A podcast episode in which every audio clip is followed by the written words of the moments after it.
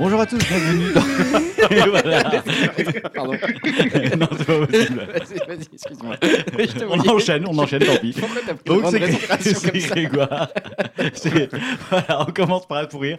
Donc le Upcast commence bien, le Upcast numéro 19 avec Grégoire qui a fou parce que Désolé. non, mais t'as fait une grosse Excuse-moi, Ah bah ouais, on y va quoi. Tu plonges, Oui, dans on le, tu plonges dans le upcast là, c'est Bah oui, incroyable. bah, mais c'est bien, c'est- j'admire. voilà. écoute, C'est- bravo. Sportivement en fait. Je hein. pense que les auditeurs apprécient. Ah, c'est l'intro la plus ratée de, de l'histoire des Upcast quoi. pense qu'on peut dire que chez vous, hein, vous aurez compris qu'on en a fait des meilleurs. C'est Voilà, pas, voilà, c'est le grave. 19. Donc- Au 20, on sera meilleur. On est dans le Upcast numéro 19. Je suis en compagnie de Grégoire, Oui, bonjour donc. de Dimitri. Salut. Salut Dimitri, Dimitri qui est sur Skype. hein. C'est pour ça que vous entendez parfois un petit Un délai, petit délai, dans la réponse. Et avec Julien. Salut Julien. Qui est à domicile, voilà. Qui est à domicile. On joue à domicile. On joue à domicile.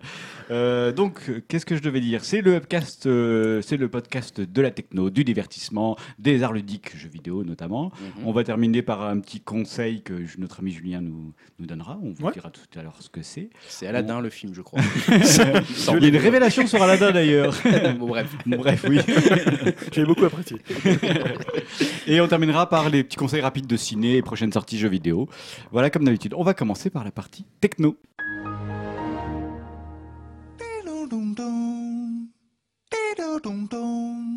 La partie techno avec Grégoire. Je te redonne la parole. Tu voulais Ouais. nous parler de la conf Microsoft. Oui, c'est une annonce qui date, ça, ça commence un petit peu à dater, mais il y avait quand même des trucs qui sont assez intéressants, Oui. je trouve, du- de la part de Microsoft sur cette De dernière. l'attendu et du surprenant. Ouais, de l'attendu. Bon, l'attendu, c'était euh, la Surface Pro 4. On- C'est vrai qu'on savait, Microsoft, il y avait pas mal de rumeurs pour présenter un peu voilà, la nouvelle tablette euh, Surface Pro.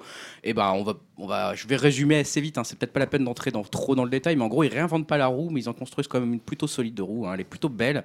C'est plutôt une belle tablette, définition très haut de gamme, un stylet. euh, voilà, on aura vu les stylets cette année, c'est incroyable.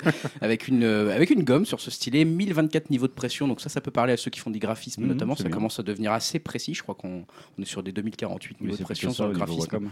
Euh, L'écran s'agrandit légèrement en passant à 12,3 pouces, mais la tablette n'est pas plus grande. C'est juste qu'ils ont travaillé pour que les bords soient beaucoup plus fins. Donc en plus, ça fait un aspect vraiment très très classe.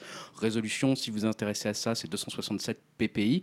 Donc c'est une, une définition pixel, pen, pixel sense, pardon, euh, avec voilà recouvert le Gorilla Glass dont on entend parler, le, glace que- le, le- le verre qui ne se raye pas. Tout ça, dans le meilleur des cas, si vous prenez la, la version la plus chère de la Surface Pro 4, euh, vous prenez un- elle sera embarquée avec Intel Core i7, annoncé comme 30% plus rapide que celui de la Surface 3, et même 50% plus rapide que celui du MacBook Air, euh, un petit peu précisé Microsoft en envoyant Bizarre. quelques petits bâtons dans les roues à son concurrent historique.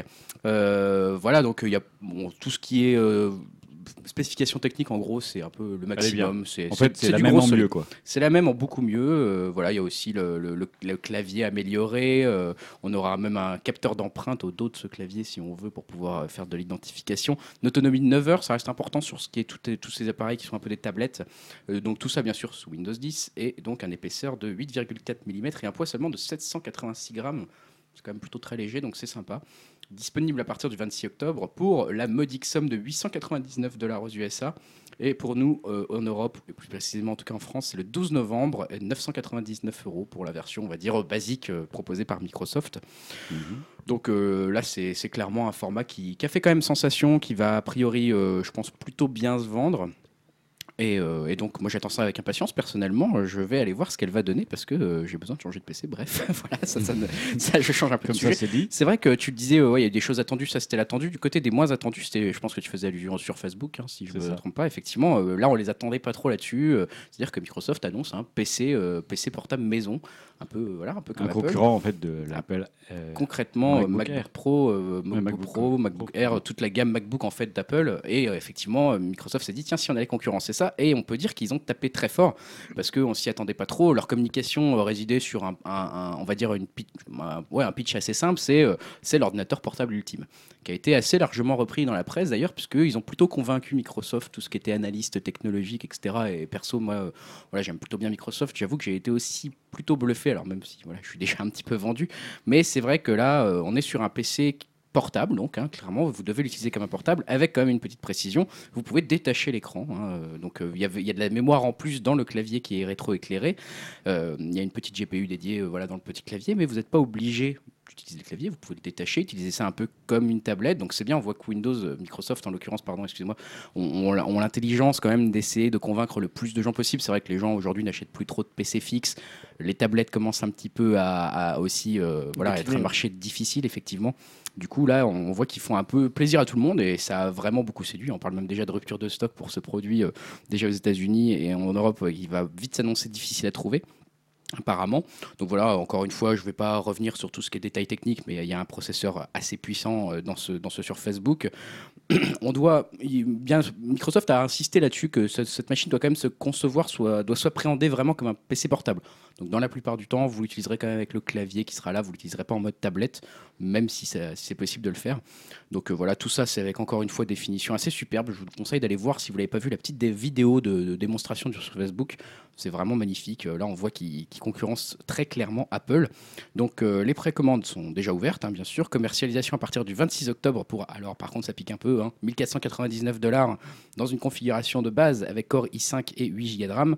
Et on peut monter quand même jusqu'à 2699 dollars pour la version la plus complète, hein, donc Core i7, C'est pas mal. 16 Go de RAM, 1 Tera de stockage. Donc voilà, euh, en France, a priori, la machine commencera, les, les prix commenceront à 1649 euros. Donc euh, commencez à économiser si, si vous n'avez pas d'argent de côté, parce que c'est un peu cher, mais bon voilà, euh, vraiment c'est une très belle machine. Et si vous cherchez le PC portable ultime, toute la presse s'accorde à dire que là on a, un- on a un concurrent sérieux et quelque chose de, de sympa sur le marché. qu'elle a l'air belle. hein. Ça a l'air juste magnifique.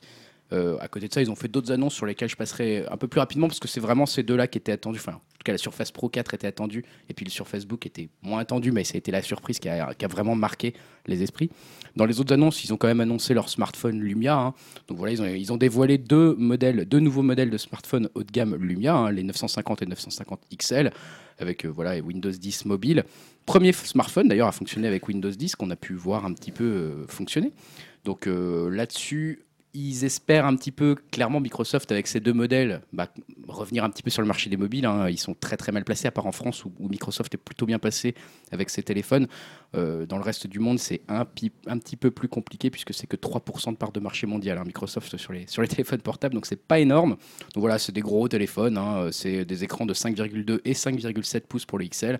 Processeur Exa et octo-cœur, donc euh, voilà, dit 32 Go de stockage. Bon, je vais pas reparler de tout ça. En gros, c'est des téléphones très puissants. Ils ont plutôt impressionné aussi. Même là, on, va dire qu'on les attendait, donc euh, rien, de, très très surprenant. C'est des prix qui euh, sont entre 549 et 649 dollars quand même pour des téléphones. Bon, c'est un peu, un la norme maintenant hein, de ces gros smartphones. Et puis ils ont parlé du Microsoft Band 2. Je crois que ça, ça t'intéresse peut-être, Stan. Oui. T'en avais un toi non de... Non, Tu non, avais je- hésité, je, je, m'étais posé la question, puis les retours étaient pas très bons, alors j'ai pas. Ouais, alors là, peut-être que le Band 2 va réussir à séduire un peu plus de sportifs, on va dire, euh, parce que là, on va dire qu'ils ont vraiment amélioré, en tout cas, c'est ce qu'ils disent, hein, ils ont amélioré le, le- le tracker d'activité euh, Microsoft Band, et donc euh, maintenant proposent davantage de fonctions de capteurs, comme le capteur cardio, par exemple, c'est tout bête, mais ça peut changer beaucoup quand vous faites de la course, ça peut vous donner des infos assez intéressantes quand même. Donc voilà, euh, il y, a, il y a beaucoup d'autres choses, de nouveautés pour ce bracelet aussi, Windows 10, Cortana, la possibilité de répondre à des, SMS aussi oralement, vous pouvez dicter des choses donc à votre bracelet. Donc euh, le design a été également un petit peu amélioré. C'est vrai qu'il est un peu plus élégant. Il a un petit écran courbé. Je ne sais pas si vous avez pu voir oui, ça. alors C'est qu'avant assez c'était un écran tout plat et c'était vraiment Ouais, pas agréable à Ouais, porter. c'était pas très agréable à porter. C'était vite les retours. Les gens les gardaient pas très longtemps autour du poignet parce que c'était pas très, pas très agréable. Donc là, voilà, on parle d'un d'un prix autour de 249 dollars quand même, et c'est prévu pour le 30 octobre. Donc euh, on verra, on verra si ça se vend bien. Euh, je sais plus, j'ai dit 249 dollars. Oui, dit. Voilà. Et puis bon, bien sûr, ils ont quand même reparlé un petit peu de HoloLens. euh, c'est toujours l'occasion d'en reparler. C'était pas long, mais ils ont montré un petit peu le côté jeu, on va dire, de l'HoloLens avec un jeu Project X-Ray, si je ne me trompe pas. La vidéo est toujours aussi impressionnante. hein. Enfin, moi, ça me fait toujours un petit peu rêver. Bon, par contre, voilà, on a appris que effectivement, pour donc on l'avait déjà dit, hein, ça sera commercialisé dans 5 ans pour le grand Ouais. public. L'année prochaine pour les, pour Les professionnels, mais euh, à 3000 dollars quoi. Puis, puis avec tous les soucis qu'on connaît, qui sont, qui sont que c'est jamais aussi beau que dans les vidéos de présentation. hein. Voilà, bah ça, euh, on est curieux de le voir. J'espère que euh, peut-être on se ferait inviter par des professionnels euh, en tant que podcasteur. euh, voilà, Ah, la de phrase haut lancée. niveau. si des gens mettent un main sur un HoloLens l'année prochaine et qui veulent le faire tester à des anonymes, je me dévoue, je me dévoue, je suis là, je le dis, voilà. Écoutez, Déjà, tu auras un Oculus Rift. J'espère, j'en aurai un, oui, si je peux, j'essaierai d'en acheter un parce que ça me tente beaucoup tout ce vrai petit monde de la réalité virtuelle. À voir. Ouais. Ok, bah merci Grégoire. Euh, bah on enchaîne avec euh, complètement autre chose. Julien, tu voulais parler des DRM dans le JPEG. Ouais, c'est un débat qui fait. J'avais, j'avais dit qu'il fait rage, mais c'est peut-être un peu, un peu trop fort. Mais euh, c'est vrai qu'il y a, il y a quand même un débat autour du format JPEG. Euh, Enfin, je trouve que c'est un débat assez important parce que c'est, le- on va dire, le possible changement dont je vais vous parler. Vous allez comprendre assez vite, car c'est un débat en fait plus large qu'une simple histoire de, de format, puisque ça concerne en fait le respect de la vie privée versus le- la liberté d'utilisation des images. Donc toujours un débat finalement entre euh, ce qu'on peut faire, euh, ce que l'utilisateur peut faire et ce que- ce qu'il faut restreindre pour euh, des, con- des- des questions de, de sécurité et de respect de la vie privée.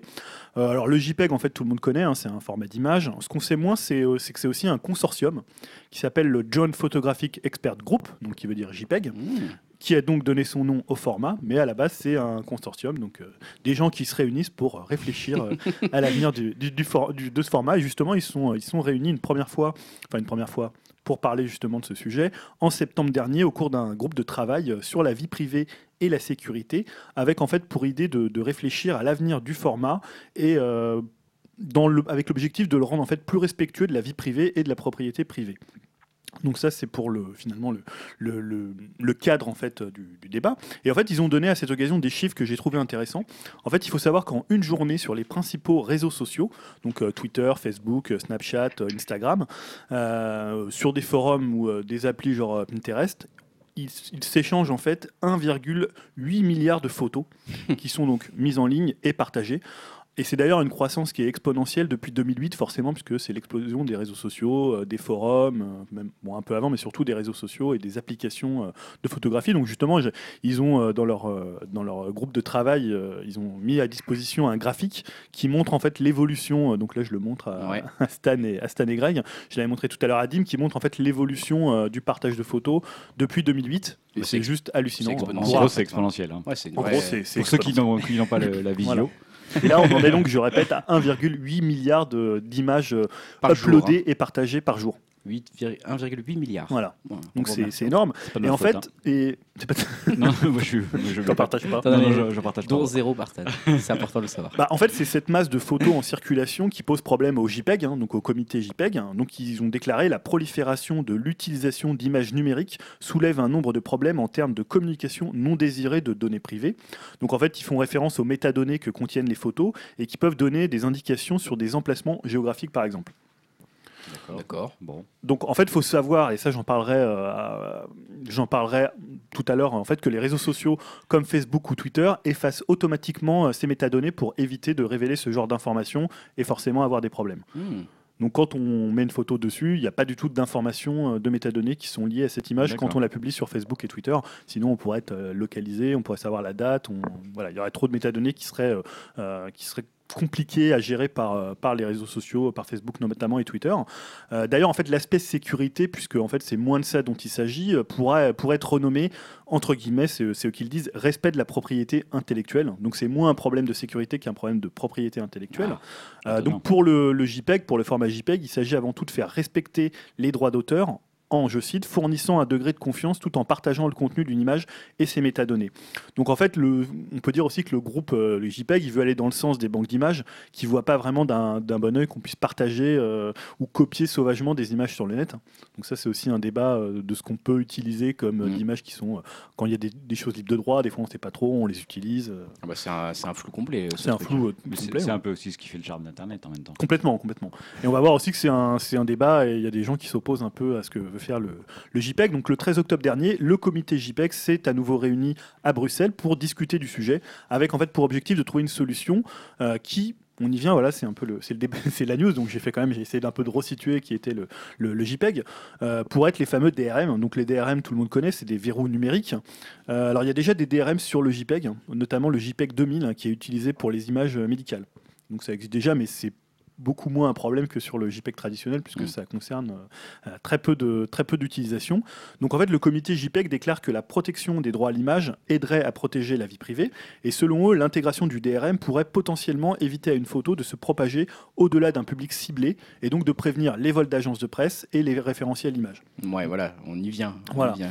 Alors, de l'autre côté, opposé aux propositions du comité euh, JPEG de mettre des DRM euh, sur le, format JPEG, on trouve l'Electronic Frontier Foundation, donc l'EFF, euh, qui d'ailleurs participe en fait au groupe de travail euh, qui comprend le, comité JPEG. Et l'EFF, en fait, c'est une association de défense des droits des internautes qui essaie de démontrer que la solution des DRM n'est pas la bonne. Donc, en fait, eux, ils s'appuient sur plusieurs arguments contre la mise en place des DRM. Donc, Premier argument, pour eux, les DRM ne garantissent pas la protection des données, puisque la clé qui contrôle le verrou numérique sera forcément piratée. Hein, ça, c'est évident, quand on met euh, une protection, un DRM, finalement, ça fait plus de mal aux utilisateurs euh, qu'aux pirates qui, finalement, la, la craquent assez, assez rapidement. Euh, deuxièmement, le DRM, les DRM ne couvrent pas parfaitement les droits. Par exemple, qu'est-ce qu'on fait du droit de citation ou de, de- des limitations de copyright? Finalement, la citation, euh, on a le droit d'utiliser une image si on cite. Mm. En même temps, s'il y a un DRM, on ne peut pas l'utiliser, donc ça pose des problèmes en termes de droit de, de citation et autres copyright. Et enfin, euh, troisième, euh, troisième argument qu'ils opposent au comité JPEG, pour le FF, c'est que les DRM en fait, pourraient aboutir à des pratiques qui nuiraient à la liberté de circulation des images. Bah, ça, Par sûr. exemple, certaines images pourraient par- ne pas être accessibles dans certaines régions du monde, alors qu'elles seraient dans d'autres si on Mm. met des choses, on leur met des métadonnées géographiques. Donc en fait, pour résumer la position de l'EFF, euh, ils disent les DRM sont considérés comme l'antithèse de l'intérêt public. Euh, et toutes ces limites porteraient sans doute un coup d'arrêt au JPEG euh, au profit d'autres formats d'images. Ah bah oui, parce que c'est pas bête, il y a une concurrence entre Voilà, les il y formats a une hein, concurrence avec les, le- les autres formats et euh, leur défense, c'est vrai que si tu mets de plus en plus de DRM, on l'a vu pour plein de, Ah, plein de choses depuis des années. Après, les gens, ils, voilà, ouais. ils s'en désintéressent et ils vont vers autre chose. Alors pour autant, l'EFF, il ne rejette pas en bloc euh, la- les protections des libertés et des usages, puisque c'est quand même un sujet qui est important et euh, le, le comité JPEG, ils n'ont pas non plus que des mauvaises intentions. Euh, donc en fait, euh, ils invitent en fait le comité JPEG à réfléchir à d'autres voies techniques comme la signature numérique des images qui permettraient de dire s'il s'agit d'un original ou pas et quelles sont les modifications qui ont été apportées à l'image de départ. Donc avoir des informations euh, au sein de l'image qui permettent de l'identifier et de la partager euh, de, de façon euh, plus euh, sécuritaire. Donc en fait, ils- je les cite, ils disent dans le cas d'une image qui contient des informations personnelles à propos d'un individu pris en photo, il pourrait être utile que cet individu signe numériquement les métadonnées d'identification et euh, qu'il puisse les chiffrer pour les protéger de l'accès de personnes non utilisées. Les applications pourraient également interagir avec ces métadonnées de la même manière que cela se produit aujourd'hui. Donc ça, c'est ce que je disais tout à l'heure. En fait, Facebook, il limite, euh, il limite euh, l'accès des photos visibles uniquement par, par les amis, par exemple, à ceux qui sont tagués. C'est-à-dire si tu tagues ton image, bah, seuls les gens qui ont été tagués pourront, peuvent voir cette image. Mm. Euh, voilà.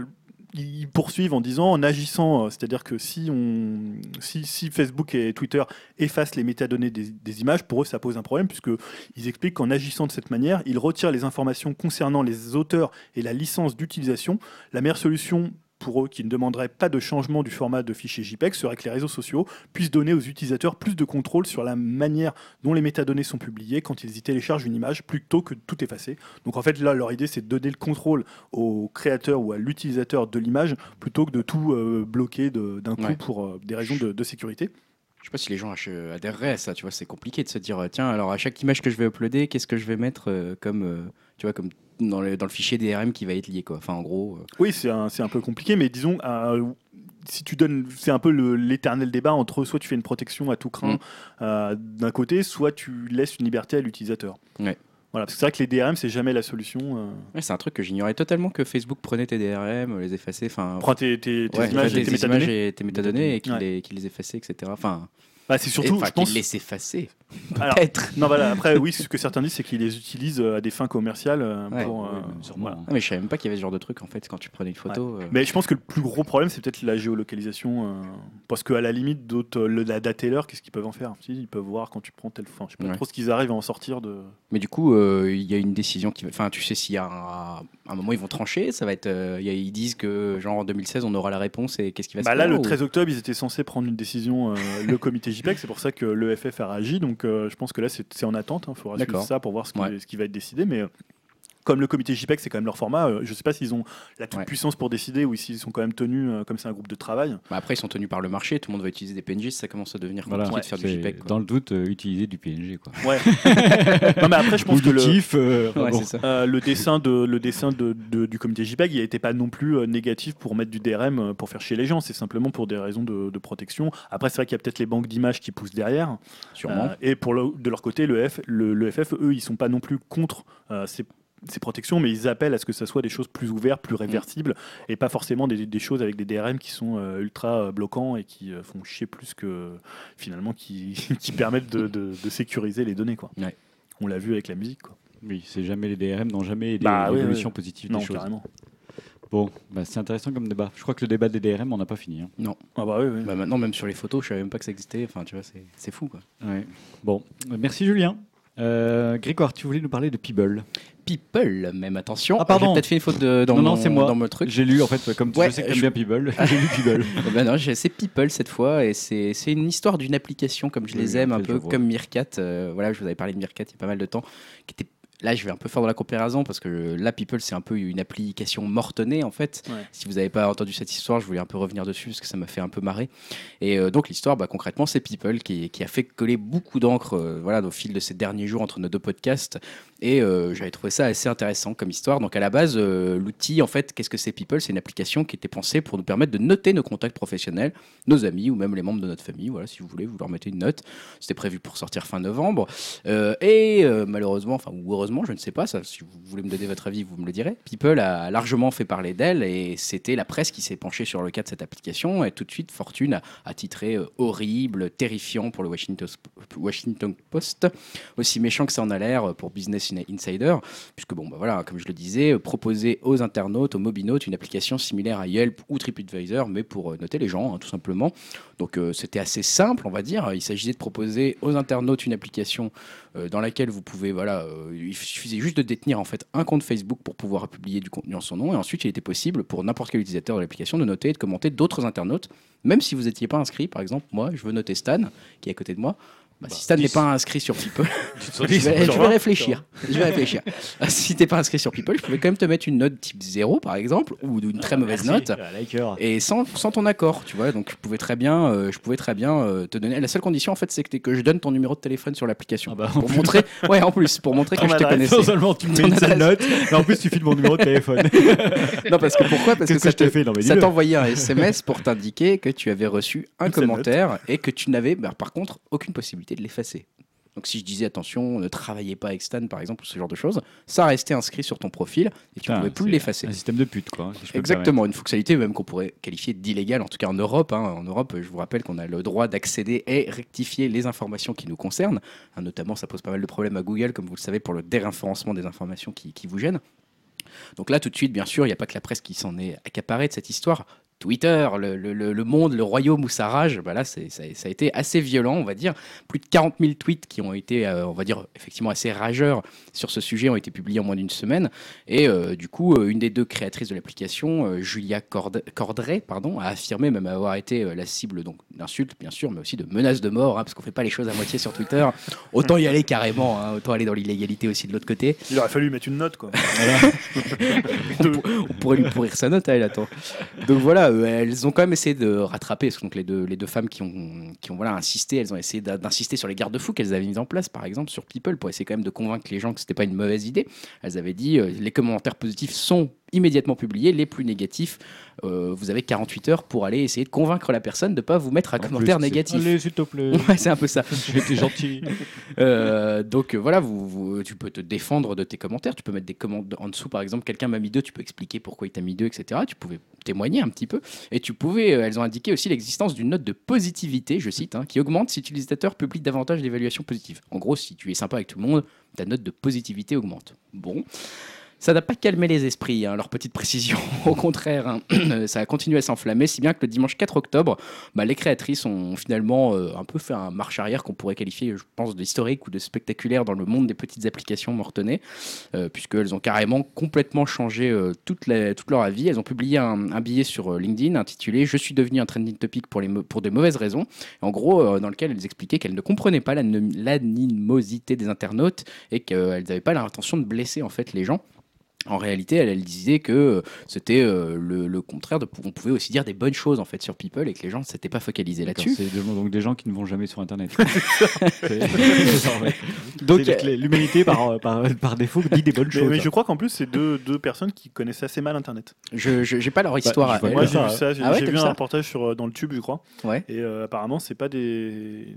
C'est deux femmes qui connaissent pas trop Internet et ce qui s'y passe. Elles viennent de, le- de bien le découvrir. hein, du coup, avec Donc, Père- elles, sont peut-être, euh, tu vois, euh, sont peut-être de bonne foi quand elles sont étonnées du, du torrent de haine que peut, Bah, que peut alors, elles- générer l'application. Elles ont, elles ont modifié un peu la- l'application en soi, enfin la nature de l'application, puisque maintenant il est impossible de créer un profil pour une personne sans son accord. Donc en gros, vous pouvez plus balancer sur quelqu'un. Je pourrais plus aller écrire que Stan est mauvais, par exemple. Merci. Il, faut- il sera obligé, il sera- il sera obligé Tiens, d'être je vais te couper d'accord. ton son, toi. Non, ouais, on peut plus non plus publier de commentaires négatifs. Donc je serais même obligé de dire Stan en fait il est bien Mais parce que je suis obligé de l'écrire. parce que je suis obligé de l'écrire. Donc finalement on revient sur un concept d'application un peu Oui, bah, nul en fait, hein. Voilà, c'est-à-dire euh, on va aller sur LinkedIn recommander les compétences de quelqu'un. Bah là pareil vous allez recommander. euh, je vais recommander mon frère, je vais recommander un ami. Voilà, bon, qui ça intéresse, je ne sais Et puis pas. tu vas me regarder pourquoi Je, Je sais pas, je ne sais pas. C'est un peu comme Clout hein, qui fait un peu, euh, tu sais, la, la popularité des gens Ah oui, en oui. fonction de leur, leur présence Ouais, sur les réseaux sociaux ouais. qui sert absolument à rien. ton, t'es- ton, ton clout, il fait combien C'est ça, t'es à combien en Clout? T'es à combien en clout? Clout, ouais, Ouais, on, se, on se croirait dans un terme de C'est Star Trek. Je pense que je suis à deux. C'est un une sorte de ton poids de notoriété C'est ça. euh, ça, sur ça fait un peu vieux langage, genre Klingon. Ça Ah, C'est des Klingons. Clout. Et du coup, bah, du coup, c'est vrai que People, euh, bah, globalement, en fait, on voit que les, les, applis ou les idées de sites qui peuvent permettre de noter des gens, c'est peut-être pas une bonne idée, les gars. Donc, si vous êtes chez vous en train de nous écouter, en train de dire, je vais développer une appli super pour noter les gens, bah, souvenez-vous quand même aussi de Not2Be, hein, où on pouvait noter ses professeurs euh, en 2008. Euh, bah, ça n'avait pas trop, trop marché, ça avait fait aussi une belle polémique. Après, euh, sur le fond, on peut se poser la question, c'est-à-dire euh, maintenant c'est devenu quelque chose de complètement aseptisé, People, parce que les gens ont râlé sur Twitter. Mais est-ce que est-ce que c'est bien? Enfin, moi, je me suis vraiment posé la question. Je me suis dit, est-ce que finalement c'est si bien que ça? Que People euh, soit revenu vraiment en arrière et soit devenu ultraliste parce qu'on est un peu, euh, bah tu vois, enfin on reproche très souvent à la culture de la Silicon Valley justement d'être ultraliste. Même la série Silicon Valley se moque de tout ça. Sur Facebook, on est tous positifs, on vend toute sa vie. Enfin, il y a un côté très, euh, on cherche à montrer une vie meilleure. Enfin, tu vois, c'est un peu ça euh, Internet et, et Facebook et toute la Silicon Valley. C'est un peu ça, on va faire, on va rendre le monde meilleur. Et là, il y a des nanas qui essayaient d'aller un petit peu dans un autre sens. C'était très maladroit, c'est certain. Mais la question derrière, c'est de se dire, est-ce que euh, sur Internet, on ne peut être que dans un monde aseptisé quand on va faire une appli qui se dessine au grand public comme ça? Visiblement, euh, oui, j'ai Mais en fait, tu, tu comprends pourquoi Facebook, ils, ont, ils veulent pas mettre un bouton euh, j'ai- j'aime pas, quoi. Ouais, il- ça va être des smileys, ouais, effectivement. Parce qu'apparemment, plein de gens leur demandent. Ah oui, oui, c'est régulier, ouais. Euh, et donc ils disent non, non. Et là, justement, d'ailleurs, je voyais qu'ils allaient lancer leur, euh, les émoticônes, Ouais. euh, les six émoticônes pour réagir selon Voilà. des émotions, euh, genre t'es triste, en colère, euh, plutôt que de mettre euh, quelque chose, euh, j'aime pas quoi. Bah non, parce que tu, ça, je pense que ouais, effectivement, après, tu peux avoir des rageux qui vont, qui vont insister sur le bouton j'aime pas, ça peut blesser les gens, etc. Voilà. Enfin là, si quelqu'un effectivement te met une note désastreuse sur People, euh, tu peux être un peu, il y en a qui peuvent le- mal le prendre, quoi. Ah, Tu Ouais. peux te dire merde. Mais le plus gros inconvénient de People, c'est que tu peux te retrouver piégé dans un système que tu cherches pas, dans lequel tu Bah, cherches pas. effectivement, t'as rien demandé à C'est pas le personne. côté aseptisé ou pas aseptisé, c'est le, le fait que tout d'un coup tu te retrouves piégé là-dedans. Après, c'est un peu dommage. Maintenant, on peut plus faire de commentaires négatifs. Ouais, mais là, c'était le problème, c'est que tu peux lancer des rumeurs quelque part. C'est un Ah bah là. euh, si tu vois, comme tu disais, ouais, si tu Stan, tu le connais pas, tu peux lui mettre une sale note. Exactement. Enfin, il faut connaître son numéro de téléphone et c'est tout, quoi. Ouais, mais ça, c'est pas s'assurer dur à savoir quoi. C'est facile à après, voilà, 06, corriger l'appli. euh, Bah, de toute façon, tout le monde sait que c'est. non, mais l'appli, de toute façon, est morte-née et la question se plus. Mais derrière, euh, j'ai pas eu un regret, mais peut-être qu'il y a une question qui s'est soulevée, on va dire. Moi, je trouve que ça serait intéressant de voir peut-être une appli où on, on serait un peu moins lisse, on va dire, que, que ce, toutes les applis qu'on. Voilà, les belles photos Instagram, les beaux statuts Facebook, etc. Bon, pour l'instant, c'est pas trop possible. Toi, t'es un rageux, tu voudrais mettre des. Ouais, je vais rager, moi. moi, je vais mettre les petits émoticônes qui râlent sur Facebook. Oh, c'est pas bien. c'est nul. Je vais pourrir ton mur. bon, merci Grégoire. Euh, Julien, rapporte-nous un peu de vent bisounours en nous parlant de Sony. Oui, euh, c'est une annonce en fait qui je trouve est passée relativement, euh, relativement inaperçue. C'est pas trop bisou parce qu'ils ont mis de l'argent, donc c'est une bisounours très cher. On reste dans le monde alors. Euh, oui, je disais que c'était une annonce qui était passée relativement inaperçue, je trouve. En fait, ils, euh, Sony a fait l'acquisition. Donc pour une somme qu'on ne connaît pas encore, Mhm. euh, qui je ne sais pas si elle sera révélée. 200, de- 200 euros, je crois. 200, 300 euros. 200 euros. Je sais pas si c'est en millions, je pense que c'est en millions. Je pense que c'est un million. Je pense pas que c'est en milliards quand même, euh, d'une start-up belge qui s'appelle Soft Kinetic, dont le slogan est The Interface is You. Voilà, donc ça, ça devrait vous mettre Tout sur la programme. piste quant au domaine d'activité de cette société, Bah, puisque euh, Kinetic, déjà. voilà, SoftKinetic est qualifié de leader sur le marché de la reconnaissance gestuelle.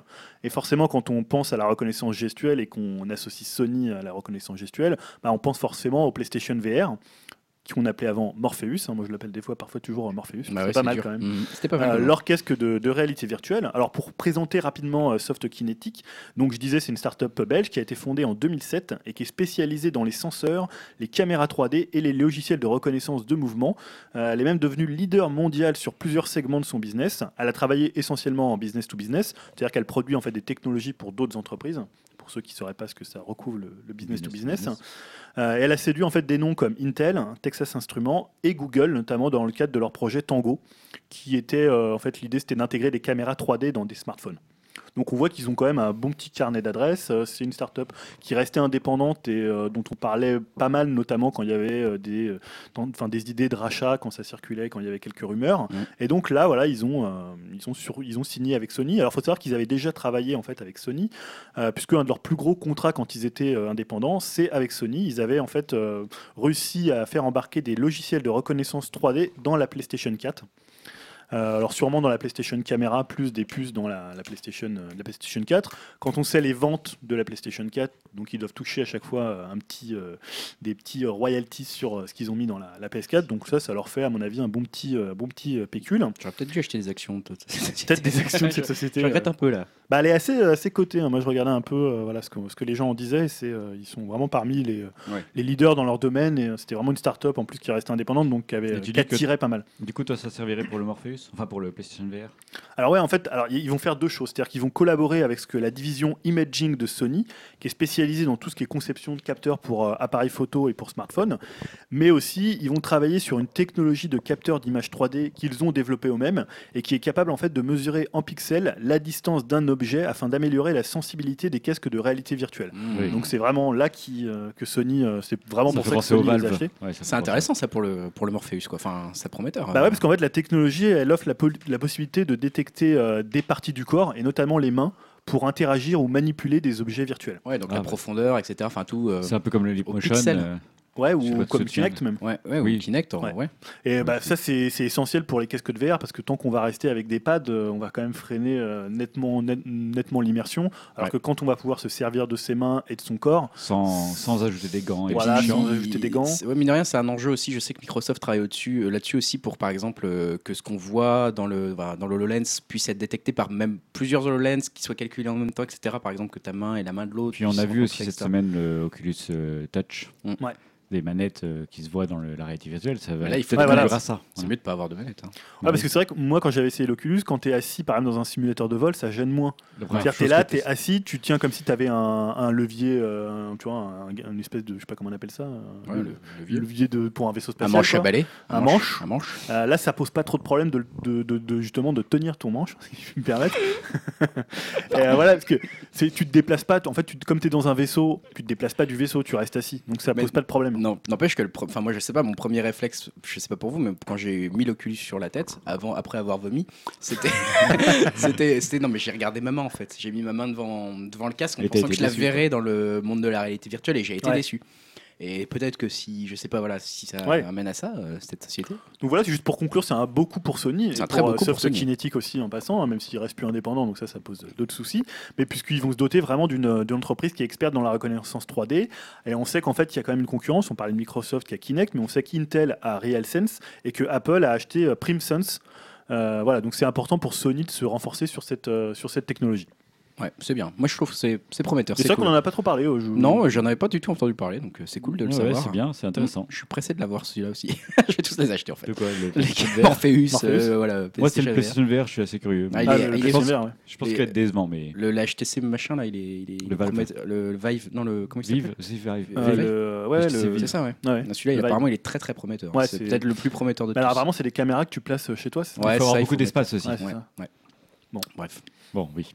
Euh, Grégoire, tu voulais nous parler du Safe Harbor. je. Safe Harbor, ouais, parce que te c'est une, ce une news euh, qui est parue euh, parce que voilà, il y a une quinzaine de jours, il y a une décision euh, hyper importante qui devait être rendue par la Cour de justice de l'Union européenne sur bah, tout ce qui va être l'écosystème numérique américano-européen, rien que ça.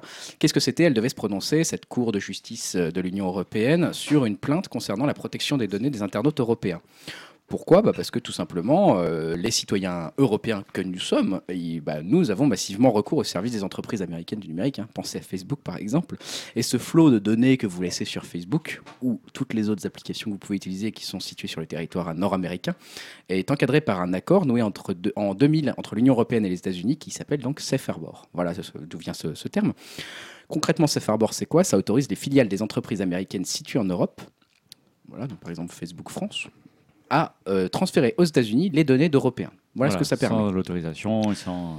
Euh, juste, il faut que soit ce qui est précisé dans Safe Harbor, il faut que les comment dire qu'il y ait une protection adéquate comparable aux droits européens qui soit accordés à ces données. C'est tout ce que ça précise.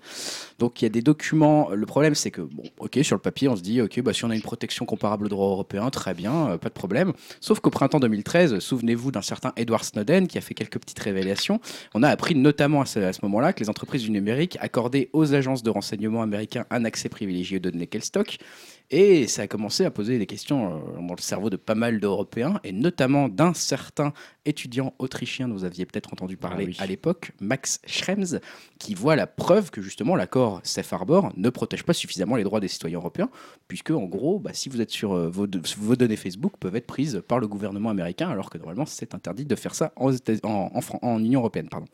Donc lui, euh, il- ça a commencé à l'énerver un petit peu. On avait déjà entendu parler de lui à ce moment-là, puisqu'il avait attaqué en justice Facebook. hein, tout ça, euh, voilà, il avait 27 ans à l'époque, quelque chose comme ça. Ça fait assez impressionnant de s'attaquer à, à Facebook euh, aussi jeune.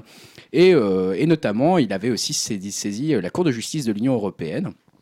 Et notamment son avocat général, donc Yves Bott, qui euh, avait appelé, suite à tout ça, à l'annulation euh, pure et simple de l'accord Safe Harbor. Voilà ce qui était euh, attendu, du coup, comme la décision de l'accord de, de justice européenne de l'Union européenne était attendue là-dessus. Et il s'avère qu'en fait, la Cour de, de justice a suivi l'avis de l'avocat général et donc, quelque part, ce que souhaitait Max Schrems et ce que souhaitaient peut-être les internautes européens qui étaient concernés, à savoir que bah, l'accord Safe Harbor est suspendu euh, depuis euh, une quinzaine de jours maintenant entre les États-Unis et euh, l'Europe. Donc Max Schrems a commenté cette décision, je cite hein, ce qu'il a dit, cette décision est un coup majeur porté contre la surveillance mondiale des États-Unis qui s'appuie énormément sur des partenaires privés. Le jugement rend clair que le fait que des entreprises américaines ne peuvent pas aider les efforts d'espionnage américains et ce en violation des droits fondamentaux européens. Voilà, donc comme l'indique Le Monde aussi, cette décision pourrait aussi avoir des conséquences encore plus importantes que celles que sur le droit à l'oubli. hein. Pensez à Google encore une fois. Puisque ici, ça devrait contraindre Google, Facebook et tous ses consorts, il y a quand même environ 4000 entreprises américaines qui sont présentes en Europe, à conserver davantage en Europe les données de leurs utilisateurs européens et donc à limiter la marge de manœuvre en matière d'exploitation de ces données. En gros, ça va un peu forcer bah, toutes les entreprises américaines à conserver les données voilà, qui, nous, qui nous touchent, on va dire, sur le territoire européen et du coup, théoriquement en tout cas, hein, à respecter le droit européen, donc à ne pas être utilisé dans des cas d'espionnage euh, nationaux ou internationaux, comme on l'a pu le voir par le passé. Bon, après, ça reste de la théorie. hein. Si ça se trouve, on aura d'autres révélations dans quelques années. Mais en tout cas, une protection de plus pour les, pour les internautes européens, ça fait toujours, euh, dire qu'ils seront- toujours plaisir. S'ils veulent le faire, ils pourront très bien le faire. hein. ah, ça sera plus Bah, que- théoriquement plus compliqué parce qu'ils n'auront mais- plus accès aux données. quoi. Oui, oui, oui. Bon, après, ils, ils se plient au gouvernement chinois qui leur met de la censure dans tous les sens parce que ça leur fait des chiffres d'affaires de le marché d'être sur le marché chinois. Bah, si c'est un peu pareil en Europe, euh, tant mieux pour nous. Si à Voilà. la rigueur, ils respectent entre guillemets la Donc, censure dis pourquoi ils, européenne. respecteraient, pas un peu le- la façon de voir au- en Europe, quoi. Bah, après, ça les énerve un petit peu parce qu'il y a un potentiel commercial euh, de l'utilisation de ces données. quoi. Ah oui. Et puis stratégique, puisqu'on l'avait vu que ça avait été utilisé par la CIA, notamment ces données. Hmm. Donc euh, eux, ça les énerve de ne pas pouvoir y accéder concrètement. Bon, c'est intéressant. En tout cas, je sais pas si on verra vraiment des conséquences. euh. Je pense que nous, on les verra pas. Quand tu utiliseras concrètement ton compte, tu le verras pas. Ou alors, Facebook. si tu verras mise à jour des conditions d'utilisation, acceptez-vous, oui ou non si vous Oui. tu liras pas et tu diras. Bah oui, parce que si bien tu dis non, ils vont te dire bah non, il faut que vous acceptiez, sinon c'est fini. Je pense que c'est ça. hein. Et puis tu vas devoir oui, tu dis euh, dans les Oui, mais conditions, il y quelque aura, part- Il y aura écrit fois- que tes données ils vont, ils vont, iront aux États-Unis. Pour une fois, pour une fois, non, parce que ça, ils auront plus le droit de le faire. Pour Bah, une fois, on va dire. donnes ton accord explicite. Non, non, même, même Même euh, pour le coup, c'est la, la loi européenne interdit de les envoyer euh, du coup maintenant, à partir de maintenant, aux États-Unis. Donc la prochaine fois que vous, vous, vous mettrez votre accord là-dessus, au moins il y aura un doute en moins sur ce sur ce C'est-à-dire qu'il faudrait qu'ils mettent leur data center en France, des data centers en France Exactement. pour les données euh, françaises. ou ailleurs euh, en Europe, En en, Europe. à Berlin, j'en Bah, sais en où ils veulent. Je pense qu'ils en ont déjà, mais Ils en ont, mais ils vont devoir investir. Alors c'est aussi une information économique parce que ça veut dire Mm. qu'ils vont devoir investir énormément, notamment. Alors le Facebook le fait déjà, je vais en parler dans ma news après, mais euh, dans le nord de l'Europe, dans des data centers énormes pour potentiellement euh, voilà stocker les données européennes euh, des utilisateurs de Facebook en Europe. D'accord. C'est intéressant. Bah écoute, c'est bien si tu peux suivre un peu tout ça. hein. Ouais. C'est c'est intéressant comme chose. On va passer à un autre géant de l'internet avec Apple qui va devoir payer. Ouais, un autre procès, une autre histoire, une autre histoire juridique. Peut-être vous avez déjà en- entendu parler de cette, cette histoire juridique qui oppose en fait Apple à l'université du Wisconsin, euh, puisque cette dernière en fait accusait la firme à la pomme d'avoir enfreint un brevet qui leur appartient et qui portait sur une technologie processeur. Euh, en fait, le brevet en question a été attribué en 98 et il décrivait une technologie processeur utilisée par Apple pour son SOC A7. Donc c'est le processeur qui équipait l'iPhone 5S et l'iPad Air. Donc il y a eu un procès hein, qui s'est achevé il y a un peu moins de deux semaines, je crois, et au terme duquel les jurés ont déclaré Apple coupable de violation de, bre- de brevet, mais ils n'ont pas immédiatement euh, tranché sur la pénalité financière. À l'époque, on parlait d'une somme euh, qui était assez dingue de 862 millions de dollars de dommages, qui était un maximum théorique quand on additionnait hein, toutes les charges. C'est un peu comme les, les peines de mort aux États-Unis. euh, il va prendre 2300 ans de, c'est un peu la, la même chose. Et en fait, ce week-end, le tribunal a tranché. Apple devra payer à l'université du Wisconsin 234 millions de dollars pour avoir enfreint ce euh, brevet. Donc euh, pas mal quand même, hein. un Bah quart de la somme qui était euh, prévue théoriquement. Ah, ils vont avoir une belle bibliothèque, un Mm. beau. Une belle piscine, j'espère. Franchement, ils vont, les Ah repas vont ils- s'améliorer à Ils l'université vont de faire la fête quoi. hein. Ah, c'est ça. Euh, donc une porte-parole d'Apple a confirmé que le groupe avait l'intention de faire appel, donc c'est encore une affaire, Oui. une affaire à suivre. Euh, du côté de l'université, bah, on peut penser, comme tu disais, c'est un peu champagne et petit four, hein, je pense qu'ils ont fait une grande fête. Euh, Karl Gulbrandsen, qui dirige la fondation de recherche de l'université, a déclaré « Le jury a reconnu le travail précurseur sur les processeurs qui a eu lieu dans notre campus. C'est une très bonne nouvelle pour les inventeurs. » Il a salué la reconnaissance du dur travail des chercheurs universitaires. Alors ce qui est assez marrant, c'est qu'il faut savoir qu'en 2008, l'université du Wisconsin avait déjà euh, poursuivi Intel au sujet du même brevet et qu'en fait euh, Intel avait choisi d'éviter le procès en versant 110 millions de dollars de dommages. Ça, c'est Donc là, ça leur fait normalement, euh, si je calcule bien, 345 millions de dollars gagnés. Alors je sais pas ce qu'ils vont en faire parce que l'université alors aux États-Unis c'est pas euh, C'est public. ultra cher en plus. ouais, C'est- c'est- En mais plus, bon- ils continuent à faire payer leurs- leurs études. Ouais. Continuent à faire payer pardon, Ça va être encore plus cher pour les étudiants parce Ouais. que maintenant il va y avoir une piscine. C'est ça. ouais. En or. Non mais c'est des sommes énormes. Je sais pas ce qu'ils vont Bah en oui. faire pour l'université. Alors après ils font des recherches, donc ça va sûrement financer les recherches, euh, Ouais. notamment sur, euh, ils disaient le dur travail des chercheurs. Donc La campagne de, les campagnes de com aussi, de la pub. de Ouais, et puis non, mais ils peuvent investir sur des, euh, bah, des laboratoires, sur de Ah bah du matériel. C'est voilà, il peut y avoir plein de choses. Peut-être qu'ils pourraient donner à des podcasts. Deuxième appel lancé dans ce podcast. Si vous avez HoloLens et que vous voulez donner 243 millions de dollars Un petit podcast. nous sommes euh, là. Donc voilà, c'est étonnant que d'ailleurs qu'Apple n'ait pas cherché, euh, comme Intel à l'époque, à discuter. Non, mais Ouais, après, si le Apple procès. fait appel, c'est-à-dire qu'ils peuvent faire appel pour 200 millions de dollars, euh, se payer des avocats en or massif et puis ne pas payer l'appel. Ouais, Peut-être, Ils peuvent, hein, peuvent mais- reperdre aussi. hein. Oui, ouais. Bah oui, vu que déjà ils avaient été déclarés coupables euh, par rapport à Intel. euh, Bon, après, pour Apple, j'imagine que c'est pas non plus le bout du monde, 240 non, millions. Je m'en rends pas compte, mais. C'est c'est le budget jus d'orange d'une fête d'Apple, quoi. c'est le budget jus de pomme du Jus de pomme. Excusez. Excellent. Excellent.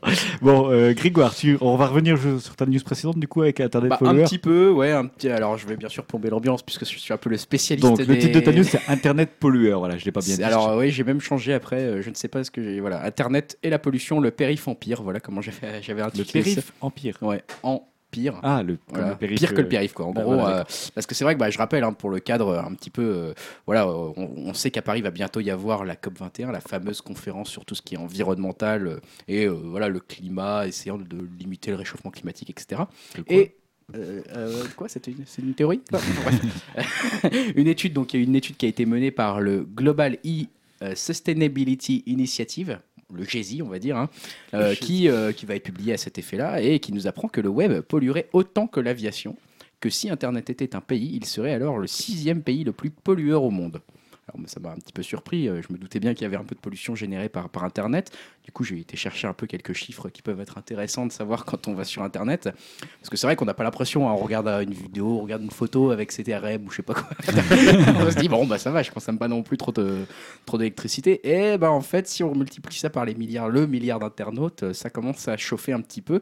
Euh, alors, j'ai quelques chiffres là-dessus. Donc, à l'échelle d'un individu, l'émission de CO2 est effectivement assez infime. Chaque utilisateur, par exemple, sur Facebook, ne représente que 263 grammes de dioxyde de carbone par an.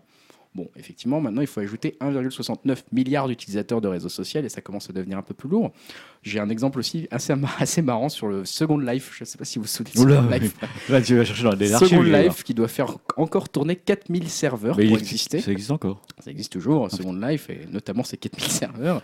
Euh, la consommation électrique de l'ensemble des serveurs d'Internet dans le monde, euh, en 2005, attention, en 2005, équivalait à la production d'une quinzaine de centrales nucléaires en 2005. J'ai pas les chiffres actualisés, mais rien que par exemple Twitter engendre une tonne de CO2 par jour, voilà petit chiffre. Euh, les pourriels, donc voilà les, les spams hein, euh, concrètement, il y a McAfee qui a fait une autre étude euh, là-dessus et que, qui a calculé que les, le, le CO2 rejeté à cause de ces pourriels, qui c'est vrai prendre énormément de bonnes passantes, équivalait à 17 millions de tonnes de CO2, soit 0,2% des émissions mondiales. Alors, ça paraît pas énorme, mais en fait, c'est juste énorme. hein, 0,2% des émissions mondiales juste pour des pourriels. Euh, 1000 recherches Google pollueraient autant qu'un kilomètre en voiture. Donc là, moi j'ai pas mal pollué dernièrement parce que je fais beaucoup de recherches sur Google, je sais pas. Ça, ça me paraît énorme. Puisque, alors je savais pas non plus que j'ai appris en, en cherchant cette news que pour la moindre petite recherche que vous faites sur Google, en fait, il y a 2 millions d'ordinateurs qui sont traités, qui sont utilisés pour traiter chaque requête Google, puisqu'en fait, Google met en compétition tous ces ordinateurs et c'est le plus rapide qui vous donne votre information en fait. C'est le plus rapide qui gagne. Mais il y en a quand même 2 millions qui travaillent pour vous à chaque, à chaque petite requête de Google. Donc c'est complètement euh, fou. Donc euh, voilà, ça va générer énormément de, de, bah, de pollution. Et donc, un data center euh, moyen consomme autant d'électricité que 25 000 logements. Et pire, encore plus déprimant, parce que je vous ai pas encore assez cassé le moral, 30% de tous ces serveurs ne servent à rien en plus, puisque leurs capacités sont surdimensionnées et la température est bien plus froide que nécessaire, hein, puisque voilà ce qui consomme de l'électricité, c'est bien sûr les serveurs en soi, mais aussi toutes les installations pour les, refroidir, qui, consomment extrêmement, euh, voilà, énormément d'énergie. Euh, donc voilà, les, les- géants du web commencent à réagir un petit peu à ce sujet hautement politique en plus. Donc euh, ils commencent à s'engager un peu pour limiter leurs empreintes carbone.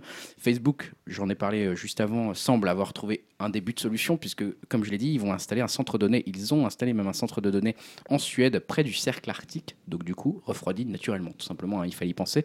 C'est tout bête, mais c'est déjà. leurs euh, serveurs vont réchauffer le cercle arctique. Moi, je vois ça plutôt comme ça. Ils vont faire fondre le cercle arctique, salaud. Et du coup, euh, voilà. Et donc, en gros, ils essayent de, faire des efforts pour réduire ou du moins ne pas augmenter leurs empreintes carbone d'ici 15 ans. Donc, on va voir parce que ça va être compliqué. Et d'ailleurs, euh, il y a un des analystes qui a été, euh, voilà, qui est un analyste des technologies de l'information à Greenpeace, semble plutôt sceptique vis-à-vis de ses engagements. Il s'appelle Gary Cook, je le cite. Si vous observez l'évolution croissante de la demande des centres de données du monde digital, vous verrez que l'efficacité énergétique réduira la courbe des émissions de CO2 mais cette même courbe continuera quand même de monter jusqu'à la Lune. voilà, C'est bien. Bon, merci. T'es toujours positif, Grégoire. voilà, ça voilà fait je, voulais un peu finir en joie sur cette partie techno en ce qui me concerne. je vais invoquer Julien pour nous remonter le moral Ah. avant Oui, avant de terminer pas- cette euh, partie. Moi, je ne sais pas si ça va remonter le moral, mais c'est en fait, je vais vous parler d'une innovation technologique qui est assez surprenante et qui nous vient en fait de Xerox Park, euh, qui a répondu au même titre que plusieurs autres entreprises, dont IBM, à une initiative du département américain de la défense, donc on appelle le DARPA. Euh, pour ceux qui ont fait des Metal Gear, le DARPA est Ah non, moi je présent. pensais à Lost d'Arma. D'accord, rien à voir. une lettre change. Fiche, fiche unique. Euh, donc qui a en fait lancé un programme intitulé Develop Vanishing Electronics, donc développer de l'électronique qui disparaît. Donc ça, c'est l'idée du, du ce programme. Et en fait, ce que le Xerox Park a, a mis en œuvre, c'est une puce composée de plaquettes de silicium et surtout, c'est ça qui est important, d'un morceau de verre trempé. Et en fait, ce morceau de verre, il se désintègre lorsque la puce est chauffée à un endroit précis. Et l'idée, c'est d'utiliser cette puce pour protéger les données sensibles d'un ordinateur en cas Mmh. d'attaque extérieure. Hmm, mission impossible. Ça fait un peu, je suis un peu tout détruiré. si vous- Ça fait un peu vraiment 24. Ça. Ouais, c'est assez marrant ça. Et euh, donc en fait c'est là que ça devient intéressant puisque c'est ce que les chercheurs qui ont développé cette puce euh, expliquent, c'est que bientôt en fait on pourra commander cette puce à distance Hmm. via Wi-Fi ou n'importe quel signal radio et donc faire exploser le morceau de verre trempé afin de protéger les données de son ordinateur qui subirait par exemple une attaque. Mettons moi j'ai des photos comprom- compromettantes de Grégoire dans mon euh, ordinateur. Il essaie de voilà il essaie de, de les récupérer par un vil moyen et moi je fais exploser ma puce. euh. Et du coup, t'as plus mes photos. Du coup, j'ai plus. Oui, mais c'est pas grave, elles avaient des DRM de toute façon. Elles étaient sur Facebook. Voilà, donc on est en présence d'une puce qui s'autodétruit à distance et sur commande. C'est génial. Alors bien sûr, c'est pas une innovation qui nous intéresse, euh, bah, nous grand public, peu, puisque c'est bah, c'est assez rare que nos ordinateurs subissent euh, des attaques pour extraire, euh, voilà, pour nous voler des photos comme Non, mais si on te vole ton portable. Même, attends, tu Ouais, vas pas tout détruire et tout. Non, imagine, on vote les notes, euh, toutes les notes qu'on prend quand on euh, quand on fait un numéro d'upcast. Ah ouais, non, il y a trop de données. Il y a, trop de données. les gens n'imaginent pas les, encyclopédies à côté de nous là. Ah, mais voilà, moi je trouve ça assez fascinant d'imaginer une puce qui s'autodétruit en cas d'intrusion extérieure. En- comme on disait, ça fait très mission ça impossible. fait vraiment ça très film d'espionnage. Et euh, bah, évidemment, l'intérêt de cette innovation, c'est surtout pour l'armée, par exemple, Ouais. euh, ou pour des services secrets qui possèdent des puces contenant des informations sensibles et qui pourraient être détruites à distance si jamais elles sont perdues ou qu'elles tombent dans les mains euh, d'ennemis ou de personnes mal intentionnées. Ah, ça fait très futuriste, c'est la classe. Voilà, donc vous pouvez voir, il y a une petite vidéo où tu la vois euh, s'autodétruire. Tu vois le verre exploser. Tu me euh, mettras ça dans milliers le- de- voilà, Je te mettrai ça dans les commentaires. Sympa. Oui, oui, je, je suis là. non, mais... Je t'étais endormi, Non, ça, non, pas du tout. Ah, ça va. grave. hein, J'étais en train d'écouter euh, religieusement. C'est gentil. Bon, merci Julien pour cette news. Euh, bah, on avait été très bavard pour la partie techno, donc j'enchaîne très rapidement avec la partie divertissement.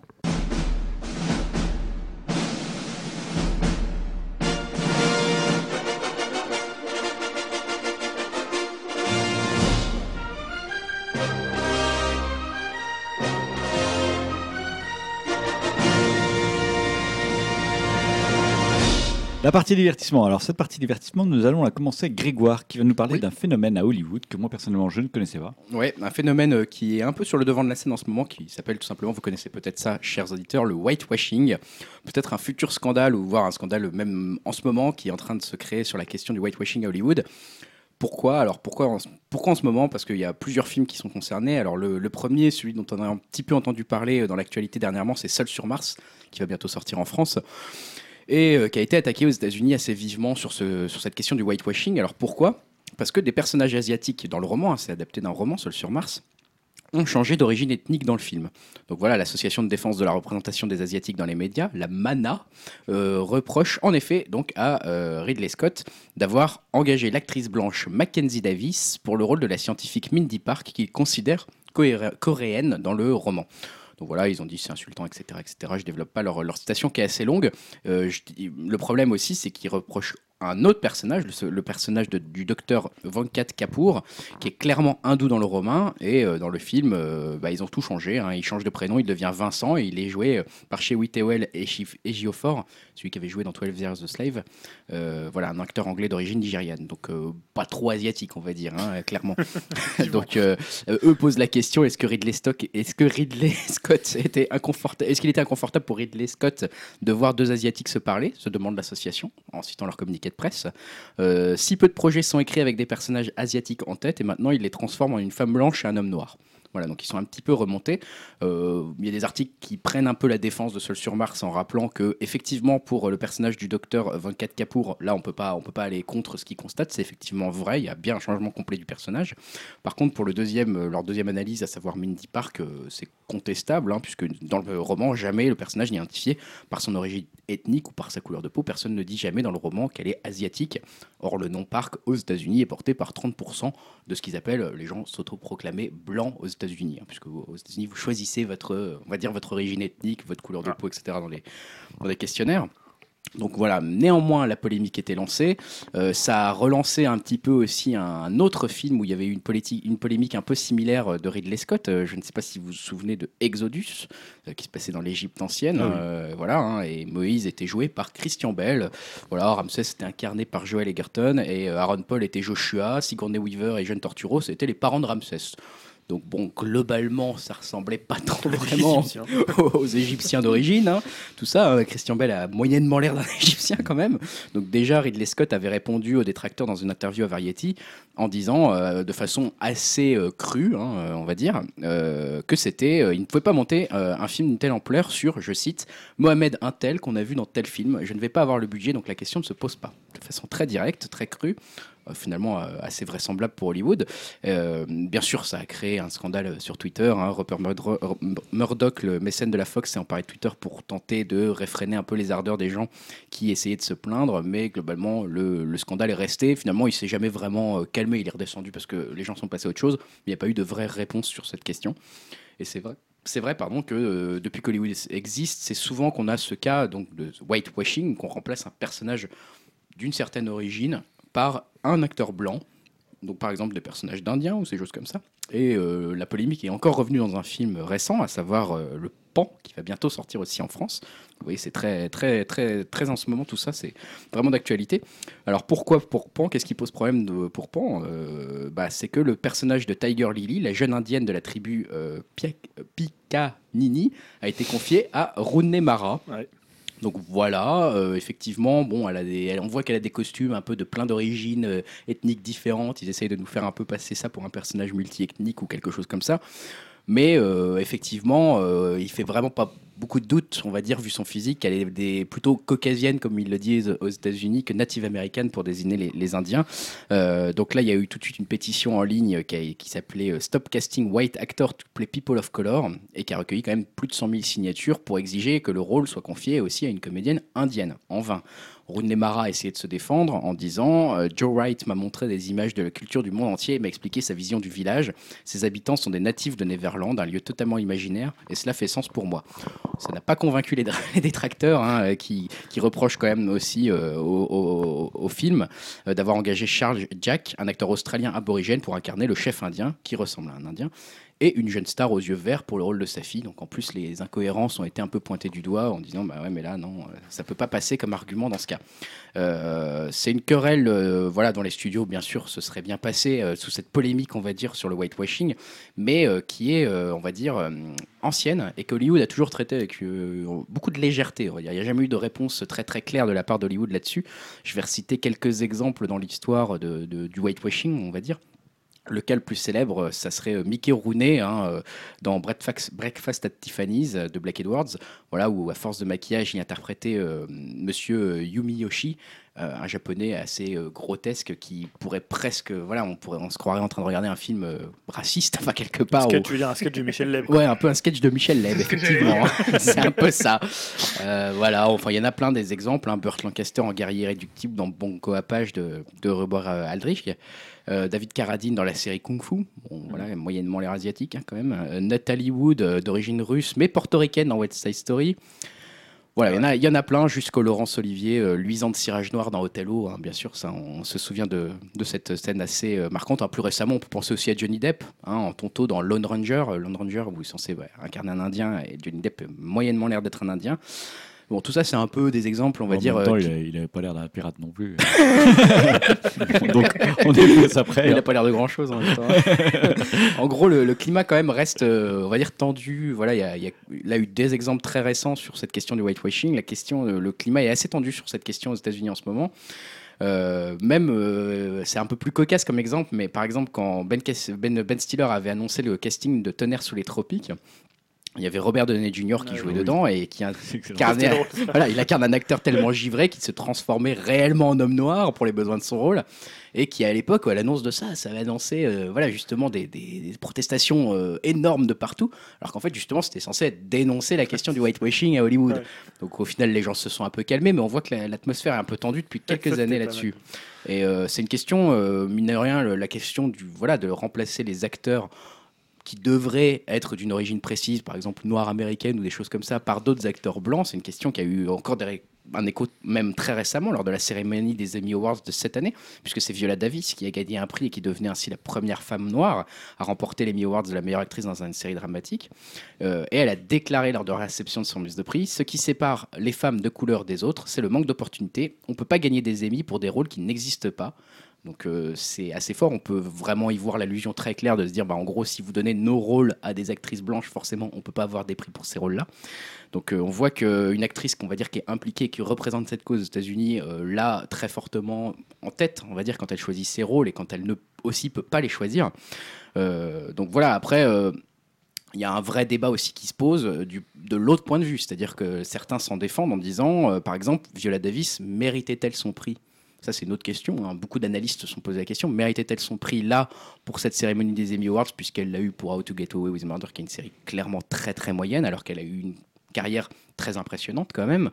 Euh, et du coup, euh, l'autre question se pose est-ce que euh, y a eu des prix? Elle était en face à des actrices qui étaient bien plus pressenties, etc. Est-ce qu'elle méritait son prix? Est-ce qu'il n'a pas été donné justement pour apaiser un climat qui est en ce moment très tendu à Hollywood. On voit que tout ça sent un peu une odeur un peu nauséabonde à Hollywood, et en tout cas que Hollywood n'arrive pas du tout à répondre euh, à, cette, euh, à cette question de, du whitewashing et de ce qu'il implique pour les acteurs, pour les actrices noires américaines, ou là on voit asiatiques pour Seul sur Mars. Donc euh, je pense pas qu'on a, on aura de, voilà, de réponse d'Hollywood ou de positionnement clair d'Hollywood, mais c'est vrai que la question, on en entend beaucoup parler cette, euh, en ce moment, donc je voulais en reparler, je pense que c'était l'occasion de, de voir un petit peu, je sais pas ce que vous en pensiez, Bah, si vous aviez moi, tu m'as fait, tu m'as fait découvrir un peu le phénomène, bien que j'en avais, je crois, plus ou moins conscience sans vraiment le voir. Mais euh, Ouais, c'est, après, moi, je suis un peu naïf et bisounours, c'est-à-dire que moi, je fais pas attention vraiment à la couleur de peau des gens. Et ouais. là, j'ai même pas compris la polémique à l'époque du, du premier trailer de Star Wars quand il y avait un acteur noir qui jouait, euh, je sais plus quel rôle, parce que j'ai pas regardé, euh, fait attention à ça. Ouais, c'est Dim qui me disait ça, effectivement. euh, C'est, euh, C'était le rôle d'un Stormtrooper, ouais. Donc Oui, voilà. ça, c'est un peu le, on va dire le- l'effet inverse, quoi. Donc euh, un, Stormtrooper noir, euh, ça fait réagir pas mal les gens sur Internet. Bon, ce qui est complètement ridicule, quoi. Euh, Ou comme aussi avec l'acteur euh, Michael B. Jordan qui joue le, le rôle de la Torche dans le dernier film des Quatre Fantastiques, Mm. qui est normalement interprété, enfin son rôle dans la BD, c'est euh, un, un homme blanc, euh, blond aux yeux bleus, quoi. Et là, il est interprété par un Afro-américain. Bah, il a, il a bien cramé, quoi. Donc, euh, c'est super drôle. Bravo. Donc là, je, je, me, je me dissocie de tout Ah, propos bah, c'est euh, dit par. Stanislas hein, dans, ce, dans ce podcast. C'est la, après- la Morano Touch. Après, c'est c'est vrai que la question se pose aussi dans le sens Merci, inverse. Julien. hein, euh, parce que, voilà, quand on donne aussi un rôle qui est censé voilà, être un blanc, entre guillemets, euh, un rôle, à un acteur noir, là, ça fait un scandale monstrueux sur Twitter. Alors que ça choque un peu moins, on va dire, euh, tu vois, point avant que, par exemple, Rooney Mara et la pétition, etc. Moi, j'avais pareil, j'avais pas calculé, je m'étais pas posé la question. Après, c'est peut-être parce qu'on n'est pas concerné. On n'est pas d'origine indienne comme la tribu dans laquelle est censé être le personnage. Mais euh, alors que, voilà, quand on a vu cette histoire de Stormtrooper, je m'en souviens encore, les gens étaient tellement cons sur un Twitter, ça devenait n'importe quoi. Enfin, que les gens voulaient lancer des pétitions en disant non, c'est pas possible, il n'y a pas de Stormtrooper noir, etc. Ça les choquait, quoi. Donc, euh, même si Hollywood a des problèmes, j'ai l'impression que les spectateurs ont aussi pas mal de problèmes là-dessus et que ça reste encore euh, compliqué. Mais c'est vrai qu'il y a des contre-exemples dans l'autre sens aussi, quoi. Mais c'est aux. États-Unis, ils aiment bien, euh, pardon. Ah, vas-y. Vas-y. Aux États-Unis, ils aiment bien, euh, on va dire, sectoriser les choses, quoi. Par exemple, euh, bah, toutes les séries, euh, les sitcoms euh, où il y a que des noirs, les sitcoms où il y a que des blancs. Mm. Alors que bon, c'est plus ou moins les, un peu les mêmes, euh, les mêmes blagues, les mêmes séries, quoi. Mais euh, ou si je peux aussi prendre l'exemple euh, de du film Black Panther qui est en projet là sur euh, pour Marvel, où ils veulent absolument un réalisateur noir euh, pour le, le réaliser. Enfin, Ouais, devient. il, ouais. il- il rentre vraiment euh, enfin dans des catégories, il sectorise un peu tout. Enfin, c'est un peu un peu particulier, je trouve quand même comme euh, comme enfin comme mentalité quoi. Je sais pas, je pense qu'il y a d'autres pays bah, comme la France ou en Angleterre où on fait moins de cas comme ça sur sur la couleur des gens ou je sais pas. Enfin, Ah, mais c'est justement, c'est ce que j'allais dire, c'est que le, le cinéma américain, il, il crée des catégories, il se segmente parce que il crée des films pour des publics. Donc parfois, ils vont te dire, tiens, là, il faudrait, je sais pas, euh, un latino-américain, euh, là, il faudrait euh, un noir, là, il faudrait, euh, voilà, parce que parfois, ils veulent toucher ces populations-là. Mm. Donc c'est aussi la façon dont ils construisent leurs séries et leur cinéma. Donc en, en gros, ce que tu, ce que- ouais, ce, qui ce que tu veux dire, en, en gros, c'est que par exemple, quand ils pensent à Pan, ils se disent on veut toucher un public peut-être international ou peut-être plutôt Ouais. blanc, donc on va choisir plutôt une fille blanche pour Bah, interpréter une, une Dans l'exemple de Pan, je pense que c'est plutôt Rooney Mara est beaucoup plus bankable qu'une Bah, actrice il y a indienne. ça, ouais, c'est ce que Ah bah, j'allais c'est dire. ce que disait Ridley C'est ce que Scott de dit Ridley Scott, très euh, crue et quelque part on peut dire bon bah c'est cash Voilà. mais voilà Ouais. il, dit, il dit tout ce que tout le monde pense tout bas à Hollywood quoi en gros c'est-à-dire que bah oui comme il le dit euh, tel acteur d'origine euh, certes qui correspondrait à son personnage mais qui serait pas connu ça serait ça serait pas bankable quoi Ah oui, là, ça complètement. Mais après, je pense aussi qu'ils essayent de, bah, de, de- de placer des, certains acteurs pour essayer d'avoir des parts de marché dans certaines communautés. Mm. Ça, c'est clair que ça se, ça se fait. Ils font des tests dessus. ils- Et là, on retrouve un peu ce que Viola Davis disait en disant qu'il y a certains rôles qui auraient pu être à elle, mais en fait qui l'ont pas été parce que certainement il y a eu des tests derrière et qui ont montré qu'il voulait plutôt une actrice blanche qu'une actrice noire. Quoi. Après, je sais pas si dans un film, là, dans le cas de Seul au monde, est-ce qu'ils changent le scénario Voilà, est-ce que là, c'est un gros problème? Euh, Je suis pas sûr parce qu'en plus, enfin là après c'est dans les autres points de défense qu'ont sou- ont soulevé certains journalistes euh, pour défendre seul au monde, on va dire, euh, seul sur Mars, pardon. c'est que bah, de toute façon, enfin la communauté asiatique est représentée largement dans le film. Il y a genre ils en citent, il y a au moins 12, 12 ou 13 acteurs euh, de la communauté, comme ils disent, euh, asiatique aux États-Unis qui sont dans le film. Donc en fait peut-être que la question était aussi un peu la question, on va dire, elle est sensible aux États-Unis. Enfin voilà, on Mais peut les comprendre. Rien que le terme communauté, pour nous, c'est quelque Ah bah oui. chose qui, qui Nous, fait euh, partie de notre culture. euh, Bah, quand même un peu maintenant. un petit peu malgré nous, en fait. Ouais. Et Moins qu'aux nous, États-Unis, on va dire. Moins En France, le modèle, c'est l'intégration, c'est pas le communautarisme. Bah, disons que je pense que tu pourrais pas dire les choses comme ça en France. euh, Déjà, on ne pose pas la question de ta couleur ou de ta religion sur des. Peut-être que des les gens euh, dans le cinéma français se la posent. hein. Peut-être qu'il y a certains acteurs euh, qui aimeraient euh, jouer d'autres rôles, mais qui peuvent pas. Parce Ah, que, mais euh, sûrement, mais les choses n'évoluent pas. pareil. le cinéma américain est peut-être beaucoup plus évolué tout n'est là-dessus pas en se posant, mauvais, en se façon. posant vraiment la question. Oui, voilà. Je sais pas, hein, peut-être. hein, après, je trouve que ça, ça crée une espèce de politiquement correct où tu dois un peu faire attention à tout ce que tu fais, tout est signifiant. euh, Bah, c'est les quotas, quoi, les quotas aux États-Unis. Enfin, tu sais, dans les quotas aux États-Unis, que tu dois avoir dans une série, je sais plus, c'est 25% de personnages noirs, voilà, 10% ouais, de personnages asiatiques. trouve dans les, les deux, dans les deux côtés, tu arrives finalement à des situations complètement, euh, complètement stupides. Alors on en parlait, on n'a pas cité à la fois où on avait dit peut-être que le prochain James Bond, ça serait euh, Ah oui, le, le- celui que qui est dans euh, The Wire. Mm. Et donc ça avait fait tout un, toute une polémique euh, parce qu'il était noir et que James Bond était écossais. Mais voilà, c'est aussi ridicule que si à l'inverse, tu as un rôle qui est euh, pour un acteur noir et qu'il est joué par un blanc. Mm. Toi, ce serait pas, euh, ça serait pas gênant non plus, quoi. Bah oui, justement, alors que sur Twitter, par exemple, il y a beaucoup plus de scandales quand on a un Stormtrooper ou la, la torche qui est euh, Ouais. noir alors qu'il aurait dû être blanc. Alors que l'inverse, bah voilà, ça émeut moins de monde. On va dire quelques associations qui font des pétitions. Quand même, la pétition 100 000 signatures pour Unemara, ce qui est pas, ce qui est pas négligeable hein, quand même, 100 000 signatures. Et je me rappelle, c'était Todd, euh, je crois que Todd Hens euh, qui avait fait le film sur euh, I'm Not There, sur le film sur euh, Bob Dylan, Ouais. où finalement Bob Dylan était incarné par plein d'acteurs et d'actrices ouais. différents. Des Donc tu avais des femmes, des ouais. hommes, et qui incarnaient tous un Bob Dylan différent. Mm, c'était- une façon assez drôle de, de montrer la- tous les visages en fait que pouvait avoir Bob Dylan. Ouais, après, c'était un film euh, beaucoup plus Concept, à dimension artistique Oui, aussi euh, que, complètement. que un pan où voilà, on est Oui. effectivement sur du grand public. Quoi. Bon, de toute façon, pense, ça fait un gros flop. De toute façon, personne ne de toute façon, personne va le voir. Ça voilà. un- Non, mais ça a fait un gros Voilà, flop. parce que l'acteur il est pas Ah oui, noir. c'est- Il aurait mis un noir dedans, Non, voilà. une indienne. Une indienne. C'était une Un indienne. noir, une noire indienne.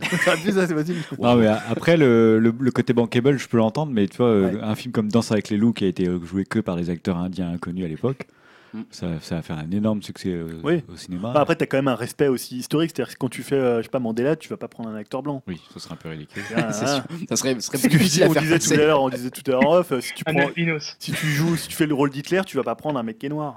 Ah, c'est plus Quoi, hein. compliqué, à, c'est plus compliqué à faire passer au public. Ah Ou Shaft, joué par Brad Pitt. euh, Voilà, où...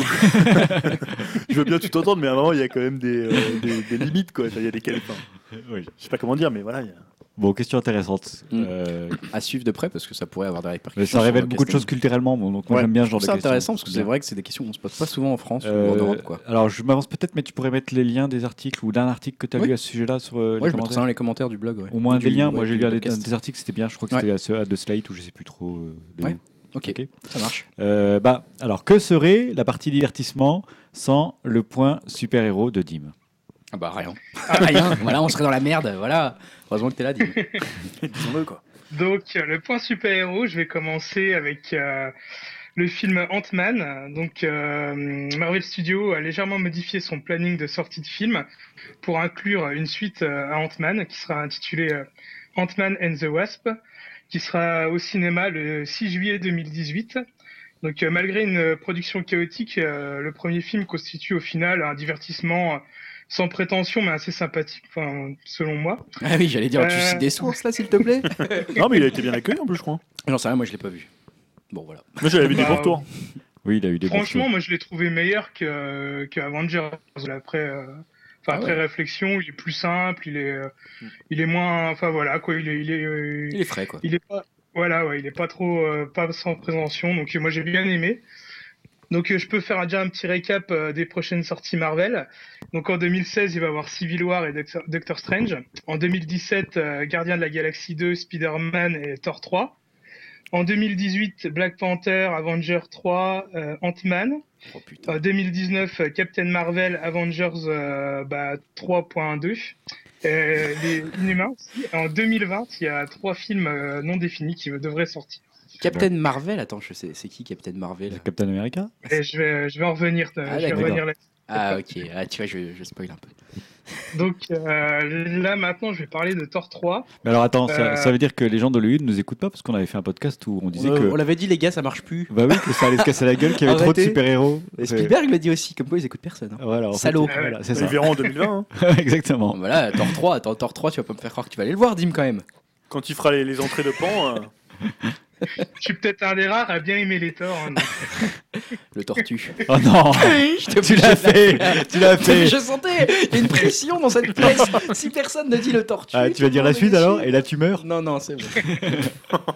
je, suis- je suis fier, de- je suis fier et j'assume d'aimer Thor. C'est bien, c'est bien, Dim. Donc Thor 3, on connaît euh, désormais le réalisateur. Il s'agit de Taika Waititi, qui a précédemment mis en scène euh, What We Do in the Shadow, qui va sortir euh, très prochainement en VOD, je crois. Donc on pourra déjà faire euh, un petit avis sur le sur le, sur le réalisateur. Euh, donc euh, Taika Waititi, donc je suis content pour lui. Euh, il Bravo. réussit mieux que son frère LC qui ne vend plus de t-shirts depuis les années 90. non, putain Sale blague Je suis désolé pour cette blague. Mais fallait que je la sorte. Poivre et blanc, je Il nous refait toutes les j'y ai pensé en plus à Waikiki quoi. Je trouvais pas de blague. Donc plus sérieusement, euh, Marvel Studios a peut-être choisi un réalisateur de comédie euh, pour allonger, pour alléger le ton euh, apparemment très sombre de l'actuel scénario. Euh, L'autre news concernant Thor 3 serait euh, de s'inspirer des comics Planet Hulk. Euh, on sait que le perso de Bruce Banner et Hulk euh, est normalement coupé au montage de Civil War. Ce serait euh, normalement pour mieux l'intégrer euh, dans Thor. Euh, Planet Hulk, c'est un comics où le, le géant vert, en plus de produire des boîtes de couverts, Oh contrôle une planète euh, reclue euh, aux confins de l'espace. Donc, euh, après, pourquoi pas imaginer un buddy movie euh, spatial avec les deux persos euh, qui cartonnent dans Avenger, mais un peu moins euh, en film solo. Ouais. Donc euh, euh, là maintenant, je vais parler euh, de Netflix et de Marvel. Donc euh, on passe un petit peu euh, euh, aux côtés du, du petit écran pour déjà un teaser de Daredevil saison 2. Donc euh, bon, pas grand chose d'intéressant, mais bon, euh, surtout une façon de dire, euh, ne nous oubliez pas. Voici un petit récap de la saison 1 avec en bonus à la fin une tête de mort pour rappeler le Punisher et une, appari- une apparition rapide d'Electra. Plus proche de nous, la sortie prochaine dans un mois de Jessica Jones avec une promo qui bat son plein, avec de nombreux teasers euh, où on comprend bien que l'héroïne a des super pouvoirs. Et euh, plus original, un comics gratuit en ligne sur euh, Comixology ou le shop de Marvel, qui servira de prologue au show. Et il me semble aussi qu'il y a une expo qui va bientôt être sur Paris concernant donc des planches de dessin sur le comics Jessica Jones. Du côté de la Fox, il y a deux séries aussi qui sont prévues sur les X-Men. Donc la première, ça serait une série sur Légion. C'est un personnage, euh, euh, c'est le fils du professeur Xavier. Et une deuxième, ça serait Hellfire, qui raconterait euh, les aventures d'un jeune agent secret qui enquêterait sur une société clandestine de millionnaires connue connue du nom de Hellfire Club, dans lequel on retrouverait des personnages comme Emma Frost. Et ensuite, côté rumeur, euh, on a appris que Brian Cranston, donc alias Walter White dans, dans Breaking Bad, qu'on a quand même déjà pas mal évoqué ici, Mhm. euh, fait de plus en plus euh, un appel du pied auprès des producteurs de la franchise X-Men. Il se verrait bien incarner un, mé- un méchant du nom de Mister Sinister, qui est doté de multiples pouvoirs allant de la force humaine à la télépathie, en passant par la régénération. Et euh, c'est pas le seul à attirer l'attention des producteurs, car euh, il y a Ronda Rousset, donc sa championne du UFC, euh, qui souhaite aussi faire euh, son film de super-héros, à savoir donc Captain Marvel. Ah. Donc tu vois, j'en reviens, à ça, Greg. Alors, c'est quoi ce truc? Donc si euh, c'est bah, le premier film de, euh, avec une super-héroïne euh, niveau euh, du côté de, de Marvel Studios. Mais c'est assez- euh, bon après perso, c'est la nana qui veut en fait, c'est pas, y a rien de signé là. On... Ronda, Ronda Ah ouais. Rousey, là. C'est ce que je dis, ouais, elle Ouais, attire l'attention des studios quoi. Hmm. Donc euh, bah, si vous la connaissez pas, elle a joué dans Expandables 3 ou elle a joué dans Fast and Furious, Hmm. le dernier. Ah Bon, ah bon, elle a déjà un bon CV en fait, quoi. c'est ça que t'es en train de nous dire. C'est pour ça que je la connais pas. Maintenant, elle reprend le rôle de Patrick Swayze euh, dans euh, le remake de Roadhouse, un film où il se bagarrait Ah ouais, dans des exact. bars. Ok. Ou alors, si vous voyez toujours pas qui c'est, bah, vous pouvez regarder un de ses matchs sur YouTube. euh, Ça dure euh, même pas 30 secondes, tellement qu'elle elle est assez bourrine, quoi. Ouais, c'est une grosse balèze. Ouais. Ouais, elle est quand même assez. Elle est assez sexy. mignonne, ouais. je trouve, Ouais, elle a un côté sexy, c'est pour ça qu'elle plaît bien aux États-Unis. Ouais, ouais, ouais, j'aime bien. Ah, on a compris, on sait, on sait quoi acheter à Dim pour Noël. un calendrier Ronda Rousset. Ouais, je sais pas si ça existe, mais bon. Donc, elle a déclaré euh, lors d'une interview, euh, avec un peu de chance, euh, d'ici à ce que Captain Marvel arrive, j'aurai l'expérience et la palette pour qu'il puisse me considérer sérieusement.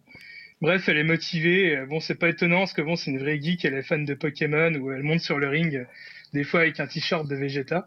Classe. Je comprends mieux pourquoi tu l'aimes bien. euh, Ça y, est. je comprends. Ouais, bah, bah, t'as- tout compris. Ouais, T-shirt de Vegeta, ça c'est dit. Euh, ouais. voilà pour euh, bah, le point super-héros. Eh ben, merci Dim. On va s'en bouffer encore. hein. Putain, Oui. trois films Ah. tous les ans jusqu'en 2020. Moi j'ai déjà décroché perso. hein. Moi, Je- J'avais même pas été Je à voir que le- Avenger Le 2. seul qui m'a donné envie dans la liste, c'était les Gardiens de la Galaxie 2, parce que j'avais trouvé ça cool qu'ils essayent de renouer un peu avec le style des Moi films bien des années le premier, 80. mais j'ai pas envie d'aller voir le 2. Moi, je suis curieux, quoi. Bah, y a en plus, il y a un joueur de catch dedans. Donc... Ouais, et Batista. Ah, les fans. Donc bon, t'es obligé d'aller le voir, tu vois. t'es- Non, mais bon, après, c'est comme tout, hein, il y a des, des bons et du moins bons. C'est vrai que cette année, c'était vraiment pas une bonne année. euh, Non. Avec Avengers, euh, même Ant-Man, il est bien, mais c'est pas non plus, euh, voilà, quoi, un film qu'on va retenir euh, de 2015. Ouais, c'est sûr que ça a pas marqué en. Ça a pas brillé là. hein. Alors que ce passage. J'étais en train de dire à Julien quel serait le prochain sujet. ah, d'accord, et donc? Donc Julien va nous apporter un petit point technique en nous parlant du 70 mm. Ouais, parce que, en fait, c'est un sujet dont on avait déjà parlé dans un précédent Upcast. Euh, on avait parlé en fait de la volonté de Quentin Tarantino de sortir son prochain long métrage, donc The Headful Eight, hein, qui Ouais. malheureusement d'ailleurs s'appelle en français Les Huit Salopards. Ah ouais, c'est pas terrible. hein, Mais ça a nom, été euh. validé par Tarantino lui-même, hein, Ah qui bon avait déjà beaucoup aimé le- la traduction de Boulevard de la Mort. Il disait souvent ça. Euh, ouais, Boulevard de la Mort pour euh, Death Proof. Euh, donc voilà, là, ça va être en deux versions cinéma, donc une version en numérique et une version en 70 mm. Alors déjà, on a appris que les deux versions auront des montages différents, ça on le savait déjà. Euh, la version Ultra Panavision, Panavision 70 mm sera en effet plus longue de 6 minutes Hmm. euh, que la version numérique, sans compter l'entracte, puisque tu auras une entracte dans la version, euh, il veut faire un peu comme à l'ancienne. un dans les- orchestre. dans les, dans les vieilles salles. Euh, Tarantino en fait explique qu'il a modifié certaines scènes pour qu'elles soient plus adaptées aux écrans sur lesquels elles seront projetées. Donc en fait, il y aura des versions différentes que lui il explique par finalement des choses qui sont qui sont tournables en 70 mm et qui ne sont pas forcément en numérique. Euh, tout ça relance en fait ce débat. euh, bon, c'est un faible débat, on va pas non plus se mentir. Il n'y a pas non plus euh, des gens qui manifestent dans les rues autour du cinéma numérique versus la pellicule et du 70 mm. Tarantino, avec Nolan et Paul Thomas Anderson, fait partie en fait des, des- des rares cinéastes actuels à ne pas se soustraire au numérique et il continue à tourner sur pellicule. Mm. Ces trois-là, donc je dis c'est pour ça qu'il n'y a pas un grand débat parce qu'ils sont pas. Parce qu'ils peuvent financièrement aussi, parce que le la pellicule ça coûte tellement cher. eux ils rapportent de l'argent avec leurs films. Ouais. quoi. Mais euh, ils sont- comme je disais, c'est pas non plus un grand débat parce qu'ils sont pas très nombreux à tourner en, en pellicule. Tout le Ouais. monde tourne en, en Puis, numérique en- maintenant. mais c'est diff- enfin, je sais pas si je dis une connerie, mais peut-être pour les auditeurs, euh, on- quand tu tournes en pellicule, c'est pas forcément 70 mm. Non, Non. non, t'as du 35. Ouais, non, c'est ça. Tu peux même Ouais. faire en 16, mais ça, c'est des petits budgets, euh, Ouais. évidemment. Bah, justement, pour préciser, en fait, Headful 8, il a été tourné en 70 mm, qui est un format qui propose une surface de film qui est double Ah, par c'est rapport au 35 mm, qui était en fait le format standard avant l'essor euh, du numérique, et qui permet en fait euh, l'affiche- l'affichage de plus de détails et une qualité globale accrue. En, en gros, c'est comme si tu avais un capteur numérique beaucoup plus grand. Quoi, c'est tout. Voilà. Et en fait, le 70 mm, il était surtout utilisé dans les années 50 et 60, et il avait été démocratisé par des caméras euh, type Panavision 70 qu'on- qui sont sorties dans les années euh, Mm. 60, fin des années 50. Alors le problème de, de tourner comme ça en sur pellicule, bah, c'est voilà qu'en France, par exemple, il existe très peu de cinémas avec des salles équipées en 70 mm, et euh, surtout qui veulent les diffuser euh, dans ce format, parce que bon, ça a forcément un coût, donc euh, tu peux, euh, voilà, tu fais moins de séances avec, euh, voilà, ça reste des séances un peu euh, exceptionnelles et, et assez rares. Euh, voilà, on sait d'avance que pour être full 8, si on veut voir la version plus longue de 6 minutes, bah, il faudra trouver une salle. euh, alors, je pense qu'à Paris, ça sera possible. Je suis pas sûr qu'il y en ait tant que ça. hein. Il n'y en a pas déjà tant que ça à Paris, mais alors euh, t'imagines dans le reste de la France? Je me demande pas si, je me demande même s'il n'y en a pas qu'une à Paris qui le fait. Enfin, je pourrais pas la citer laquelle, mais je me semble que j'avais lu une, une news comme ça, comme quoi il n'y en avait qu'une seule qui pourrait le diffuser en, en 70 mm quoi. Ouais, bah, genre, je sais pas du tout. euh, Ça doit être marrant de revoir un film en, en analogique aujourd'hui, je trouve. Ouais.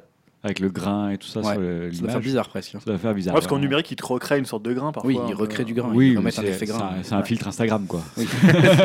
c'est pas vraiment la même chose.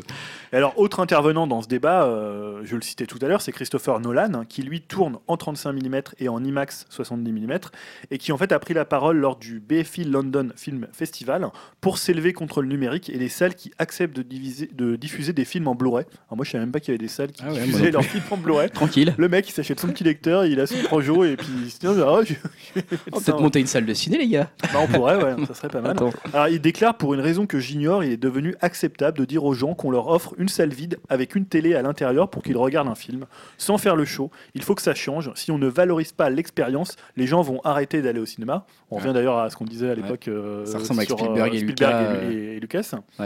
Euh, il ajoute l'idée que l'expérience est en train de mourir ou est dévaluée par les jeunes qui vont au cinéma est débile. Mais l'expérience doit être excellente, bien sûr, sinon les gens ne viendront pas.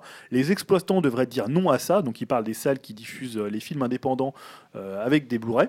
On ne devrait pas présenter la pire version possible d'un film et simplement attendre que quelqu'un s'en plaigne.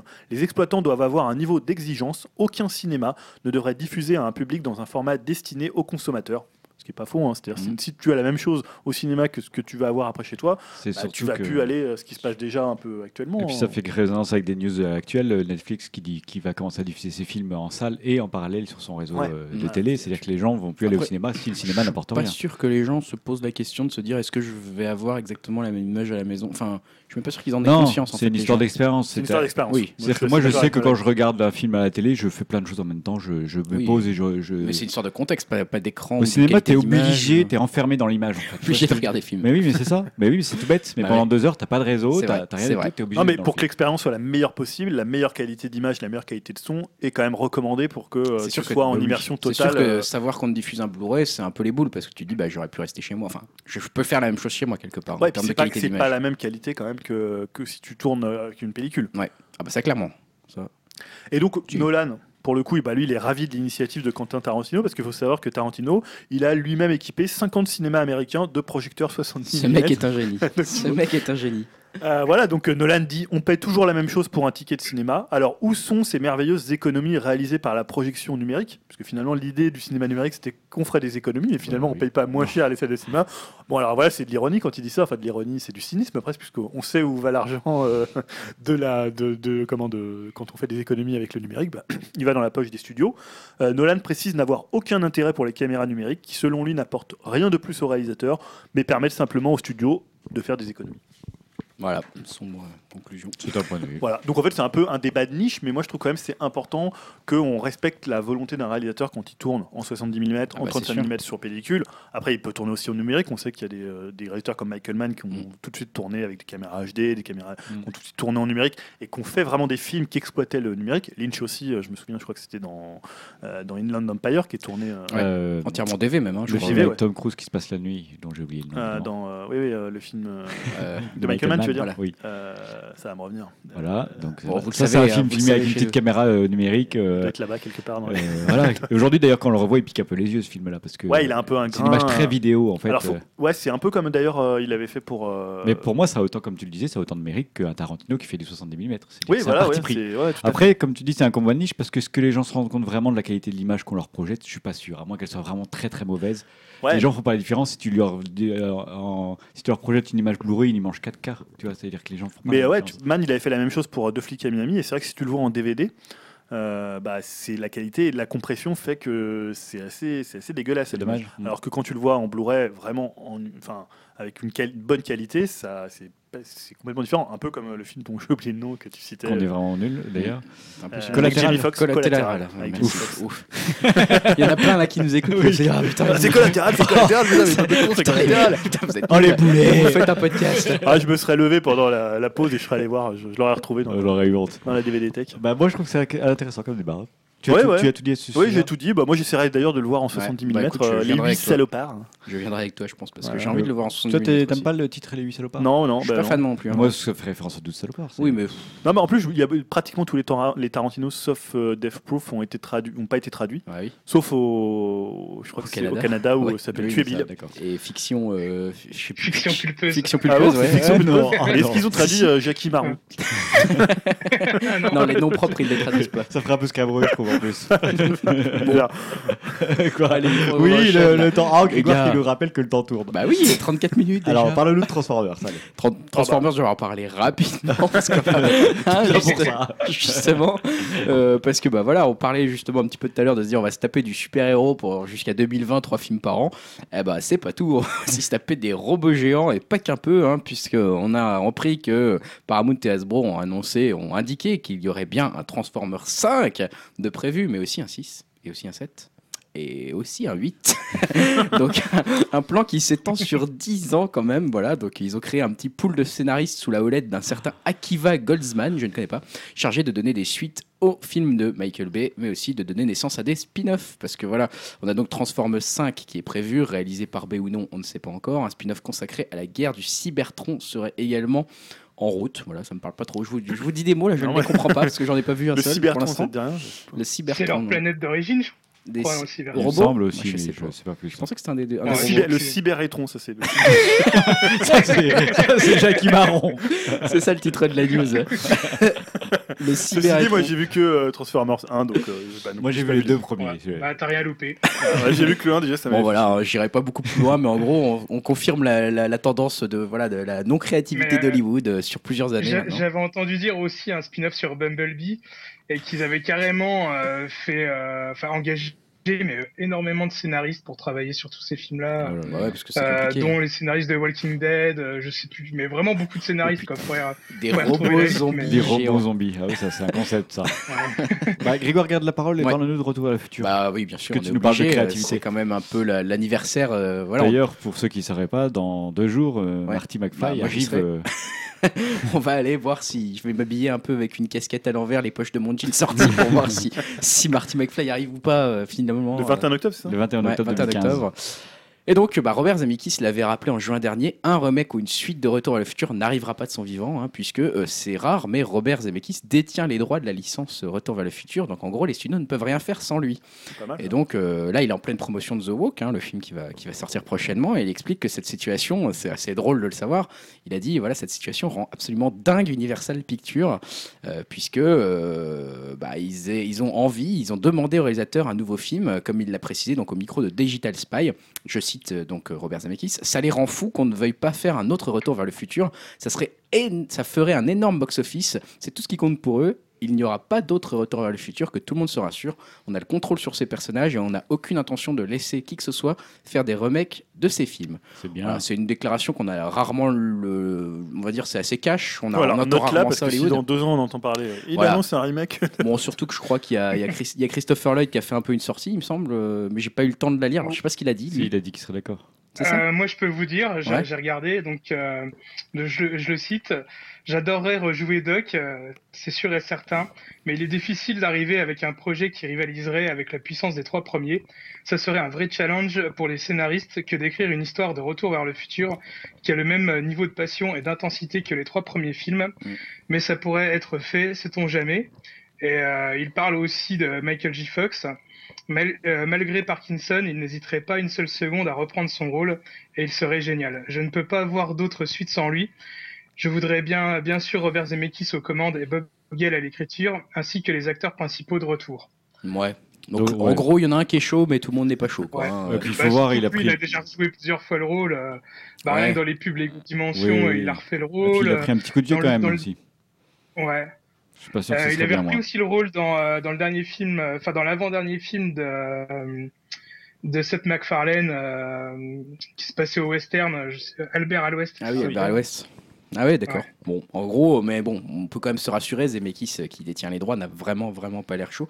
D'ailleurs, c'est marrant parce qu'il a aussi reparlé un peu de la, du succès de Retour vers le futur et il a analysé son succès et il a déduit une conclusion que j'ai trouvée aussi euh, qui méritait d'être mentionnée, encore une fois, avec un langage un peu qu'on n'a pas l'habitude d'entendre à Hollywood.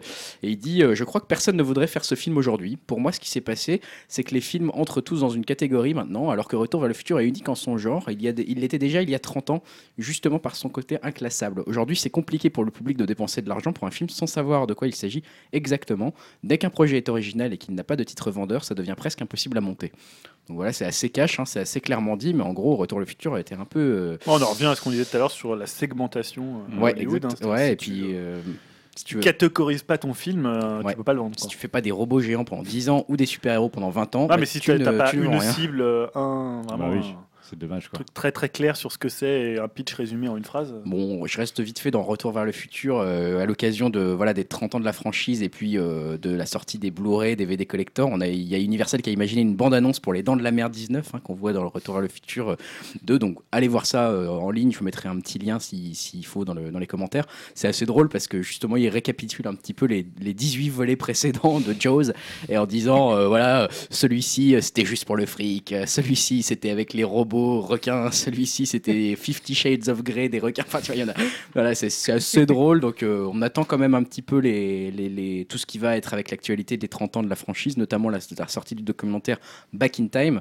dans lequel on apprendra encore plus de choses sur cette trilogie mythique. Euh, perso, j'ai déjà vu quelques extraits, euh, notamment sur le recasting de Marty bah, avec Eric Stoltz, hein, puisqu'avant c'était pas Michael J. Fox, mais Eric Stoltz qui était censé jouer Marty McFly. Et on apprend déjà plein de trucs. Donc voilà, je suis assez impatient que ça alors, sorte. sur YouTube, ça va sortir ce- le- Back in Time, je ne sais pas où ça va sortir. euh, je crois que c'est en VOD, mais je n'ai pas euh, sur quel site. Je pense que ça va être Netflix, etc. Enfin, ou iTunes. C'est le 21 octobre que ça, Bah, ça sort. Donc voilà. euh, voilà, Dans deux jours. dans deux jours.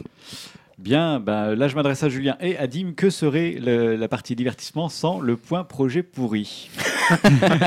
Moi, j'avais pas classé ma news dans le projet pourri, j'en avais fait une news, euh, voilà. C'est- Donc tu te parles- C'est-à-dire après? C'est-à-dire, qu'est-ce que vous voulez dire? Allez, Bah vas-y, dis Allez, hein. bah, allez, je commence. Donc euh, voilà, après le point euh, super-héros ou le point Star Wars, le point projet pourri.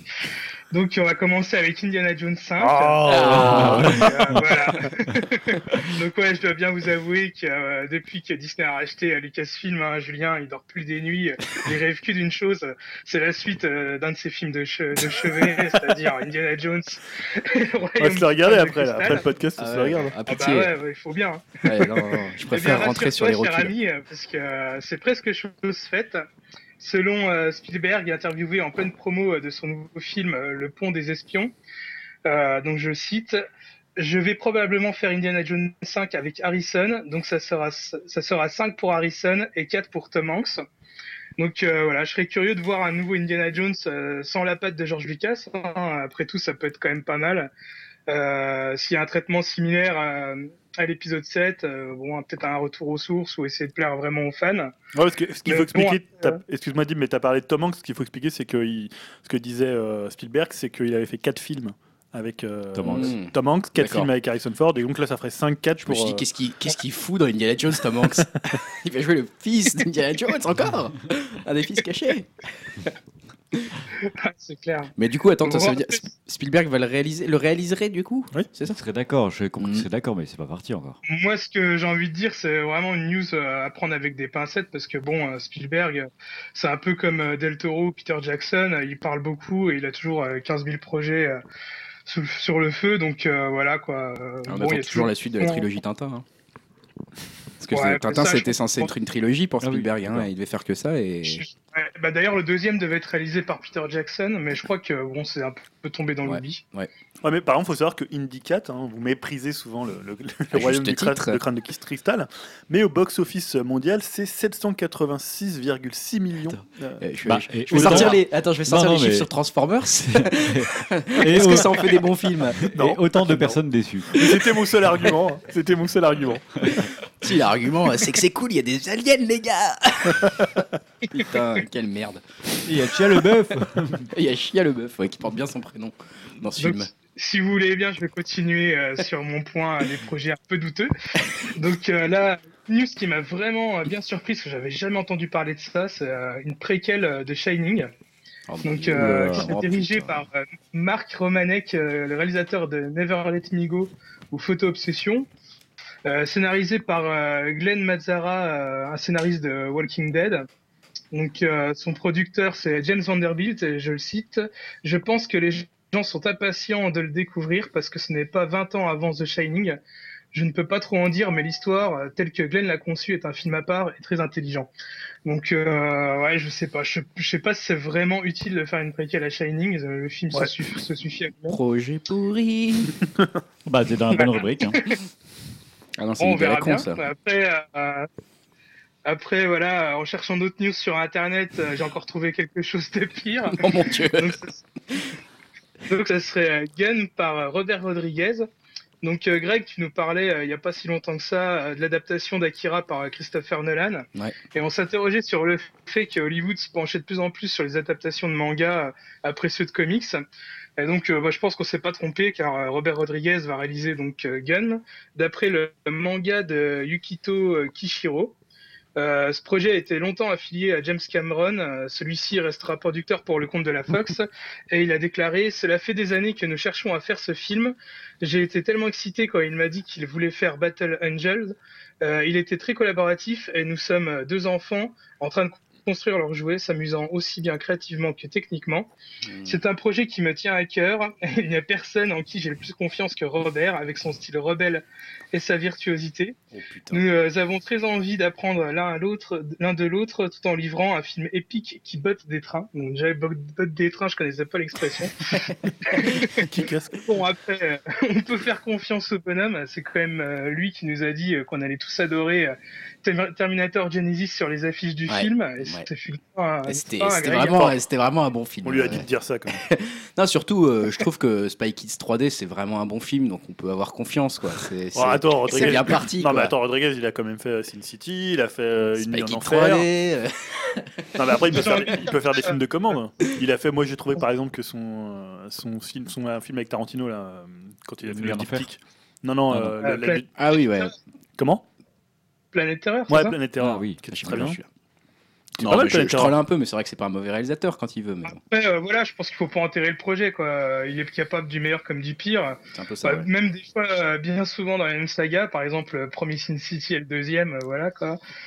Euh, donc bon, à voir. Et euh, après, bon, bah, j'ai failli arrêter d'aller sur Internet euh, parce que je voyais que des news comme ça. Mais j'en ai quand même vu une dernière. Alors là, celle-là, elle est pas mal non plus. Euh, Il y a une préquelle suite à Die Hard, donc ça serait Ah, Die Hard vu Guerre. Zero. Oh putain. Donc euh, voilà, bah, je trouve on parle souvent euh, d'Indiana Jones 4 ou de Mad Max 3 euh, comme vraiment des suites vraiment bien pourries, mais bon, faut pas oublier Die Hard 5. Oh là là, oui. Ah ouais. Moi, je pense que c'est quand même les pires suites de tous les temps. Donc voilà, je suis vraiment pas rassuré par ce préquel annoncé par la Fox et qui devrait être réalisé par Len Wiseman qui a déjà réalisé Die Hard 4. Donc euh, l'action se déroulera euh, en 79 avec un John McClane euh, sous les traits euh, d'un jeune flic débutant pour ensuite se clôturer maintenant avec euh, Bruce Willis. Alors il y a aussi des rumeurs comme quoi euh, Samuel L. Jackson pourrait reprendre le rôle de Zeus qu'il avait tenu dans le film de John McTiernan, le troisième épisode. Bon, bah après, tant qu'on nous épargne le pire acteur du monde, c'est-à-dire Jay Courtney qui tenait le rôle du fils dans le 5, ça serait déjà pas mal. Oh là là, qu'est-ce que tu trolls sur Jay Courtney, toi, à chaque fois? C'est pas possible. Alors qu'il était très bien aussi Ouais. dans, dans Terminator. Ah bon, je vais même pas reconnu. Bah très bon acteur, ça. Très bon acteur. Julien, tu voulais ajouter quelque chose sur Indy 5 Bah non, non, bah non. Vous, Qu'on vous espère que ça se fera pas. Non, non, c'était hein. ça, c'était pour parler de la, du fait que Spielberg euh, voudrait lancer le projet et, Ouais, et subir vos trolls encore multiples, Ah, et bah, vos colibets. Non, mais ça va pas se faire, je pense. Moi non plus, je suis pas. Bon, très Julien, ça te rassure, je l'ai quand même en DVD. Putain, Medim. euh, Ouais, je l'en Blu-ray, ouais. Oh merde. Oh là là, les gars. Ah, c'est vous, les gars, qui l'ont acheté?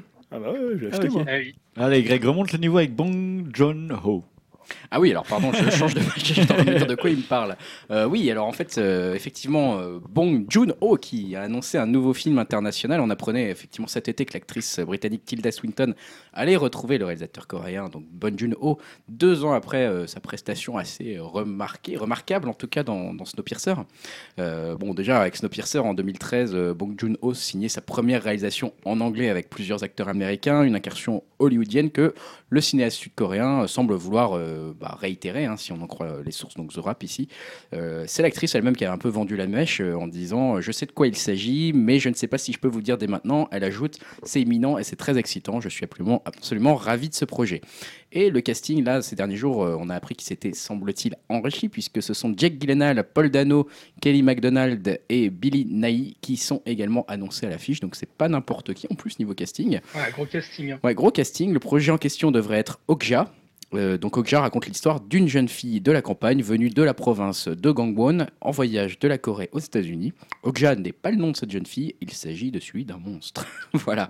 Donc euh, on est déjà de nouveau un film de monstre. voilà, il de nouveau un film de monstre comme The tu le Host. dis. Effectivement, il avait fait The Host qui était déjà assez impressionnant, que C'était j'avais bien. Ah, beaucoup aimé personnellement. Euh, Snowpiercer aussi euh, qui était euh, personnellement j'ai trouvé assez prodigieux en Pas termes vu, de film de science-fiction euh, qui est passé un peu inaperçu mais Oui, qui moi, était je- très intéressant. Oui, intéressant, c'est le mot. Et euh, il avait quand même euh, réussi à. Enfin, ça avait, euh, on va dire, euh, mis sur, euh, sur une, cer- un stade. Ça avait donné un certain statut, on va dire, à, à Bong Joon-ho euh, comme réalisateur euh, vraiment à surveiller euh, de très très près.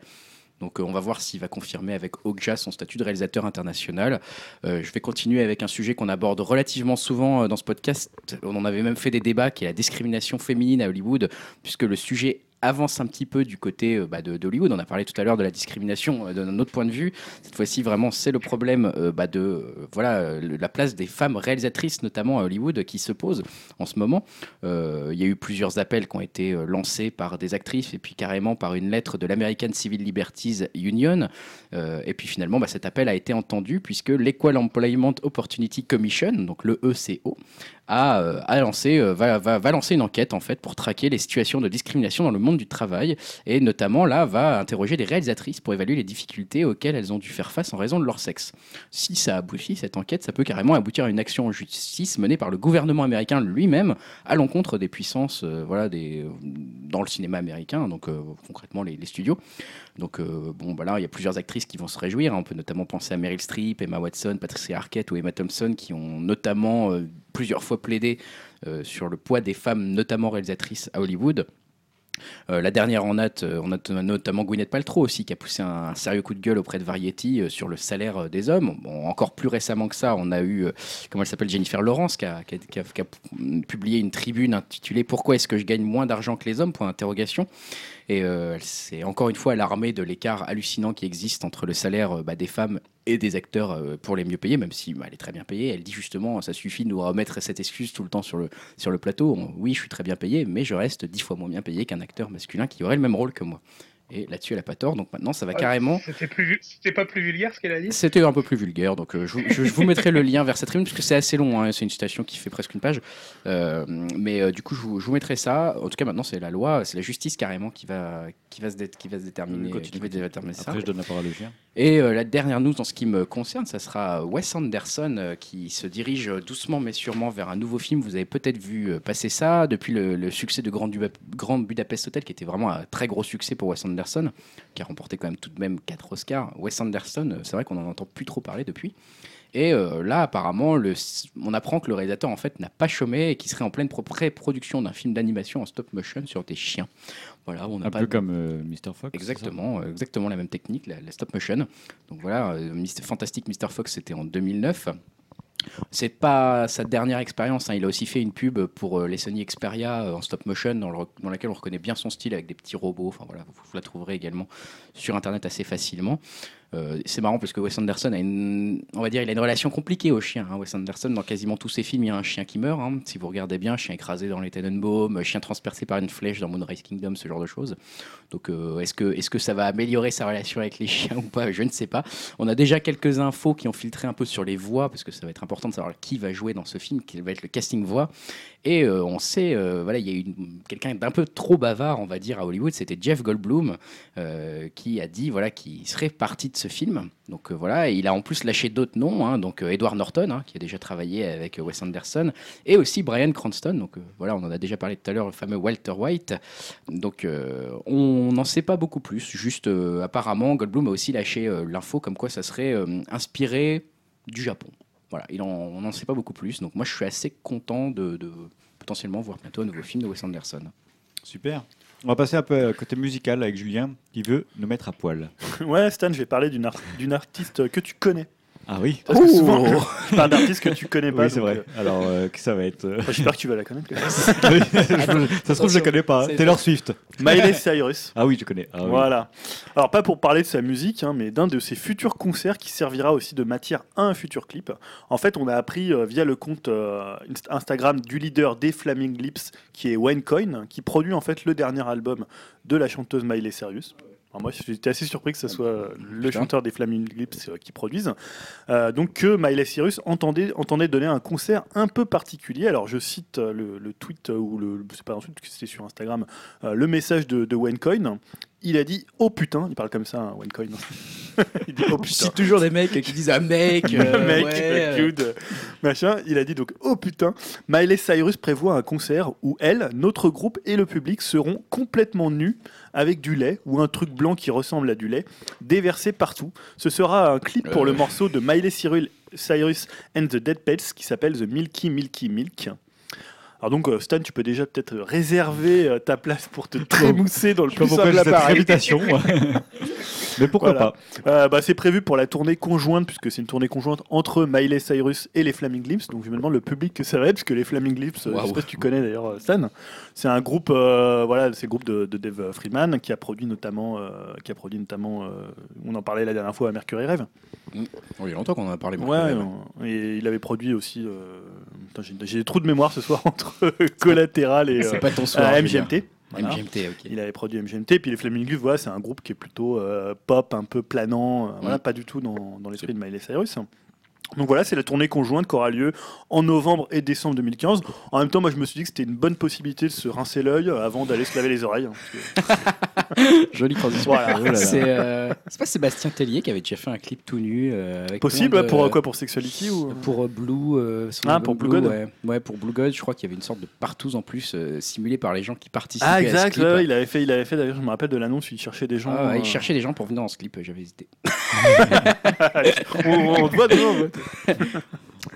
Non, mais c'est étonnant, c'est bizarre cette démarche. Pour moi, après, c'est une démarche artistique Non, intéressante. c'est intéressant, c'est bien. Oui. Ouais, pourquoi c'est pas, On bon. regardera ça sur YouPorn sans le son. quoi. Putain, Tim. Peut-être couper ça au montage là, pour le coup. Il n'y a pas de censure chez nous. Alors, je vais vous parler, c'est toujours moi qui Oui, prends oui, la parole, musique LCD. Sound System. Ouais, LCD Sound System, donc c'est le groupe de James Murphy, hein, qui est un peu quand même l'illustre producteur pour euh, DFA Records. Donc DFA Records, c'est The Rapture, Radio 4, donc des groupes euh, Radio 4 qu'on a un peu oublié. hein, c'était euh, Dance to the Underground. Ah, d'accord. C'était une pub d'ailleurs, je crois que c'était une Mm. pub Coca. Euh, c'était un peu toute cette vague des années 2000 qu'on appelle qu'on appelait l'électroclash. Je savais même pas qu'on appelait ça comme ça. C'était un mélange de, de rock, d'électro et un peu de- d'esprit un peu punk.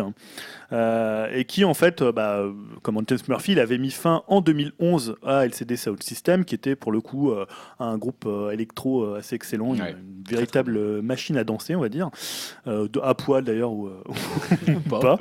Et donc, on a appris que LCD Sound System pourrait reprendre du service. Donc, c'est le site qui s'appelle Consequence of Sound, qui, selon des sources internes non révélées, comme c'est la, la coutume dans ce, dans ce genre de situation, a déclaré que LCD Sound System préparait un retour pour 2016. Une information qui a été démentie euh, peu de temps après par euh, Pitchfork, hein, donc le- l'illustre site, qui a d'ailleurs été racheté, Ouais, j'ai vu ça, racheté, ouais. euh, qui est plus indépendant. On n'a pas fait une news, mais c'était quand même un. Ouais, c'est un important, petit, c'est un petit euh, tournoi voilà. de terre quand même. hein. Euh, et donc Pitchfork a affirmé que James Murphy ne prévoyait aucune reformation du groupe, une info que Pitchfork a obtenue auprès de Jonathan Galkin, qui est le cofondateur du label indépendant new-yorkais, donc DFA Records, qui a précisé que les rumeurs étaient infondées. Alors cependant, l'espoir reste quand même permis, puisque l'info de Consequence of Sound avait été retweetée par DFA Records avant d'être effacée du compte Hmm. Twitter euh, du, du label. Ah, on aimerait bien. Donc, euh, bon, on tu aimerait te dis, bien. alors est-ce qu'il retweet juste pour faire un peu de buzz et qu'on parle un peu. Et puis l'effacer après. Il. Ouais, j'aimerais bien quand même LCD Sound System. Ouais, ça serait sympa qu'ils Ah. Bon, il y a trois sympa. albums qui sont assez euh, Oui. à écouter hein, si vous connaissez pas. Ah, Bon, je pense que vous avez déjà entendu parce qu'il y a eu des pubs, il y a Ouais, eu des de- émissions. C'est très euh, connu en fait. Les gens connaissent peut-être pas Ouais. le nom du groupe, mais c'est très connu quand même comme musique. Et on va commencer une nouvelle rubrique, c'est ça Tout à fait, ouais, la saison clash. 2. Ouais, la saison 2 d'Upcast, c'est quand même un peu la saison de l'innovation. on n'a rien changé. On, a, eu des intervenants qui changeaient de place sur un canapé, euh, voilà, on a Et eu euh, un changement de lieu. Autant d'évolution que dans les. Transformers, finalement. Voilà, Ouais, et euh, qui dit innovation dit nouvelle rubrique. Là, on vient d'avoir quand même euh, les- le, le point projet pourri. Ça fait deux nouvelles rubriques. Voilà, donc euh, on a eu la news secrète, le débat, et là, je vais inaugurer en fait ce que j'ai appelé le clash des phrases. Le clash des phrases. Donc je vais vous proposer en fait deux phrases. Vous devrez d'abord essayer de me dire qui les a prononcés. Oh putain. ça Et ensuite, laquelle vous préférez? Un choix qui récompensera la punchline de la quinzaine et une récompense à mon avis qui sera bientôt très courue où les gens feront des phrases exprès. voilà, donc la première phrase c'est la France est un pays de race blanche. Ah non, ça c'est. Ah. je suis trompé, non, c'est pas la bonne Euh, phrase. je la connais, c'est une conne. Ah, ça c'est qui a dit ça? Non, désolé, ouais, c'est pas celle-ci. Alors la première phrase c'est j'ai décidé d'être gay pour ne pas avoir d'enfants fans de Taylor Swift. Wow. Ah, j'ai pris des phrases pas mal. Ah, déjà, j'adore Calvin Harris. Voilà. c'est son copain en fait. C'est c'est pas c'est pas un groupe très connu, c'est un groupe qui a Pitchfork d'ailleurs, on parlait tout à l'heure Pitchfork, qui a sorti son al- nouvel album le 16 là, qui est sorti vendredi. Très bon album. Oh putain. Donc là vous avez peut-être plus de mal à trouver, peut-être la deuxième sera plus C'est facile. pas le chanteur de Black Party hein Euh, non, c'est pas le chanteur de Bug Party, ouais, ça aurait pu être. En tout cas, elle est cool la phrase. hein. Pour Kelly, ouais, Elle est, elle est vraiment cool cette phrase. Et donc en fait, c'est Bradford Cox qui est le leader de Deer Hunter. Donc Ouais. Hunter, enfin Bradford Cox, il est très très spécial. Vous irez lire son interview euh, dans les Arocs qui a été fait par téléphone, où, le- où je crois que c'est Thomas Burgel qui dit que c'est la pire interview qu'il ait faite de sa vie, où le type est complètement à la ramasse. Attends, et ton, ton jeu, il faut quand même qu'on trouve que c'est Deer Hunter qui a dit cette phrase. C'est ultra dur. Non, après le jeu, c'est surtout délire la meilleure phrase de la quinzaine. Ouais, je pense que ça va plutôt J'ai être fait- ça le jeu. hein. Tu fait deux jours, non. diras les phrases après. hein, mais... Voilà. Ouais. Et la seconde phrase, donc c'est à propos de Limp Bizkit. Je me sens mal d'avoir inspiré une telle daube. Oh, ça, ça À qui est je Ah, connais. c'est le bassiste, euh, c'est le bassiste de Rage. Ouais, Ah oui, oui, c'est voilà. ça. ouais, c'est ça. Donc euh, Tim Comerford, qui est le bassiste de Rage Against the Machine. Il y a du Euh, level là. hein. Voilà. Ah bah, moi, je... la première, Alors la première, c'est j'ai décidé d'être gay pour ne pas avoir d'enfants fans de Taylor Swift. Oh, Bah, putain, moi, celle-là, moi, je pense que je vote pour celle-là, quand même. été. Elle est super violente, quoi. Ça fait deux voix pour la phrase de Bradford Cox. Dino quelle phrase? Ah, la première. Ouais, trois voix. Ah, est- je suis le seul à choisir le Ah, c'est vrai, t'as Alors moi, ce qui me fait marrer dans la phrase, c'est qu'en fait, Limp Bizkit, c'est des fans de Rage Against the Ah Machine. bah ouais, ouais. Oui, bah, Et ils reprennent euh, tout le temps euh, Killing in the Name, donc qui est quand même le gros standard des Rage Against the Machine. Ils ont repris plus de 100 fois sur scène. C'est pas leur meilleure chanson. Et je trouve que c'est quand même assez cruel de- d'un mec qui. Ils sont fans du groupe et le mec il dit ouais c'est de la merde. tu vois C'est vrai qu'ils cassent un peu tous leurs espoirs. L'autre, la première, de, Ouais. la, la première de, de Bradford Cox, elle est, elle est, elle est- elle drôle, fout, mais elle est un peu gratuite. Ouais, Alors vrai. que celle-ci, je la trouve assez méchante. C'est vrai qu'il y a un fond de méchanceté. T'as raison, je... en, connaissant voilà, un peu on leur dire, relation. on en est à trois, donc on va élire la phrase de. Elle est drôle quand Les même. hein. pauvres Libistes. Ah, pauvre Limp Bizkit. Mais ils existent encore, ils font encore des albums, eux? Bah, en fait, d'ailleurs, c'est euh, le Euh. mec des Against, il a dit, il a dit ouais, de toute façon, ils existent plus, alors que non, ils existent. Je pensais qu'ils Ah, existaient plus, moi. Là, je- si, si, ils sortent encore des Ouais, ils singles, sortent mais encore ça, des fait, euh, deux, ça fait 2-3 ans qu'ils euh, qu'ils annoncent un album, mais on n'en voit Mm. toujours pas la couleur. En même temps, bon, Mais bon, voilà, c'est comme Thor, j'aime tout, j'aime toujours. tu connais Starfish. euh, donc, t'as déjà entendu leur reprise de Killing the Name? Euh, J'ai déjà dû entendre un live, ouais. Moi, quand je les avais vus en concert, ils avaient carrément repris la Marseillaise, donc. Ah, d'accord, ok. Prêt et tout quoi. Donc voilà, donc on va faire, c'est la phrase de la quinzaine. Eh bah, écoute, très bien. Pas mal. Super. J'aime bien cette rubrique. Ouais, on essaiera de trouver des phrases, il faut retrouver, après, faut qu'il y en ait. Il faut en mais- trouver en effet. On n'est pas obligé de le faire tous les Non, bah, non. On va pas forcer La les gens, du mois. à, les gens à se prononcer sur un truc. Ah, vous, vous pensez quoi. Taylor Swift? Bon, ainsi se- s'achève la partie divertissement qui a été très longue, hein, Bon, encore, une encore fois. On a plus d'une Plus heure d'une là. heure, là. Oh là là là là, mais c'est pas Putain. possible. On Ça, est ça, c'est bavard. le point super-héros, ça, C'est ça le- va durer au moins 10 minutes. ça. C'est le point indie, ça. C'est le vin rouge là qui frappe un peu, je trouve. Non, c'est ça. Allez, on enchaîne avec la partie art ludique. La partie art ludique où nous allons parler un peu plus de jeux vidéo avec une bêta qui s'est déroulée la semaine passée. Ouais, c'était un peu le- la, la- la grosse bêta Bah oui. de, la The grosse bêta place de- to be. Attends, la cette fin d'année avec euh, Star Wars euh, Battlefront. Donc Julien et Dim, vous avez participé à cette bêta, c'est ça Voilà, tu pouvais la télécharger. Exact. Tout le monde pouvait participer. hein. Pour le coup, c'était pas une bêta, une bêta C'était fermée. ouvert, d'accord. Puisqu'il y a eu 9 millions de joueurs sur les 5 jours d'ouverture de la bêta, euh, ce qu'a indiqué le site officiel d'Electronic Arts. Et c'est la bêta qui a connu le plus gros succès dans l'histoire de l'éditeur de Electronic Arts. Hmm. Donc voilà, le jeu sort le 19 novembre. Là, il y avait euh, donc deux maps. Donc c'est surtout Dim qui a joué pas mal, hein, parce que je sais qu'il s'est levé à pas d'heure pour télécharger cette bêta. Espèce de gros geek. va. il, a, il a squatté tous les trucs, euh, il est déjà fan. Alors, dis Ah, comment c'était Peut-être pas, mais. Qu'est-ce que t'en as- qu'est-ce- Comment ça s'est passé Comment c'était Euh, donc, euh, bah, j'ai pu essayer euh, la bêta avec les trois modes de jeu. Ouais. Euh, donc, un mode- il y a déjà, premièrement, un mode survie sur Tatooine. Donc, ça, euh, je vais aller très euh, rapidement. C'est pas trop intéressant, c'est juste euh, des vagues ennemies, quoi. Donc, bon, c'est plus pour euh, s'habituer, on va dire, au gameplay du jeu. Mais euh, voilà, on désingue des euh, Stormtroopers ou des Walkers assez facilement. C'est un jeu, enfin, c'est un mode à faire en solo ou en coopération.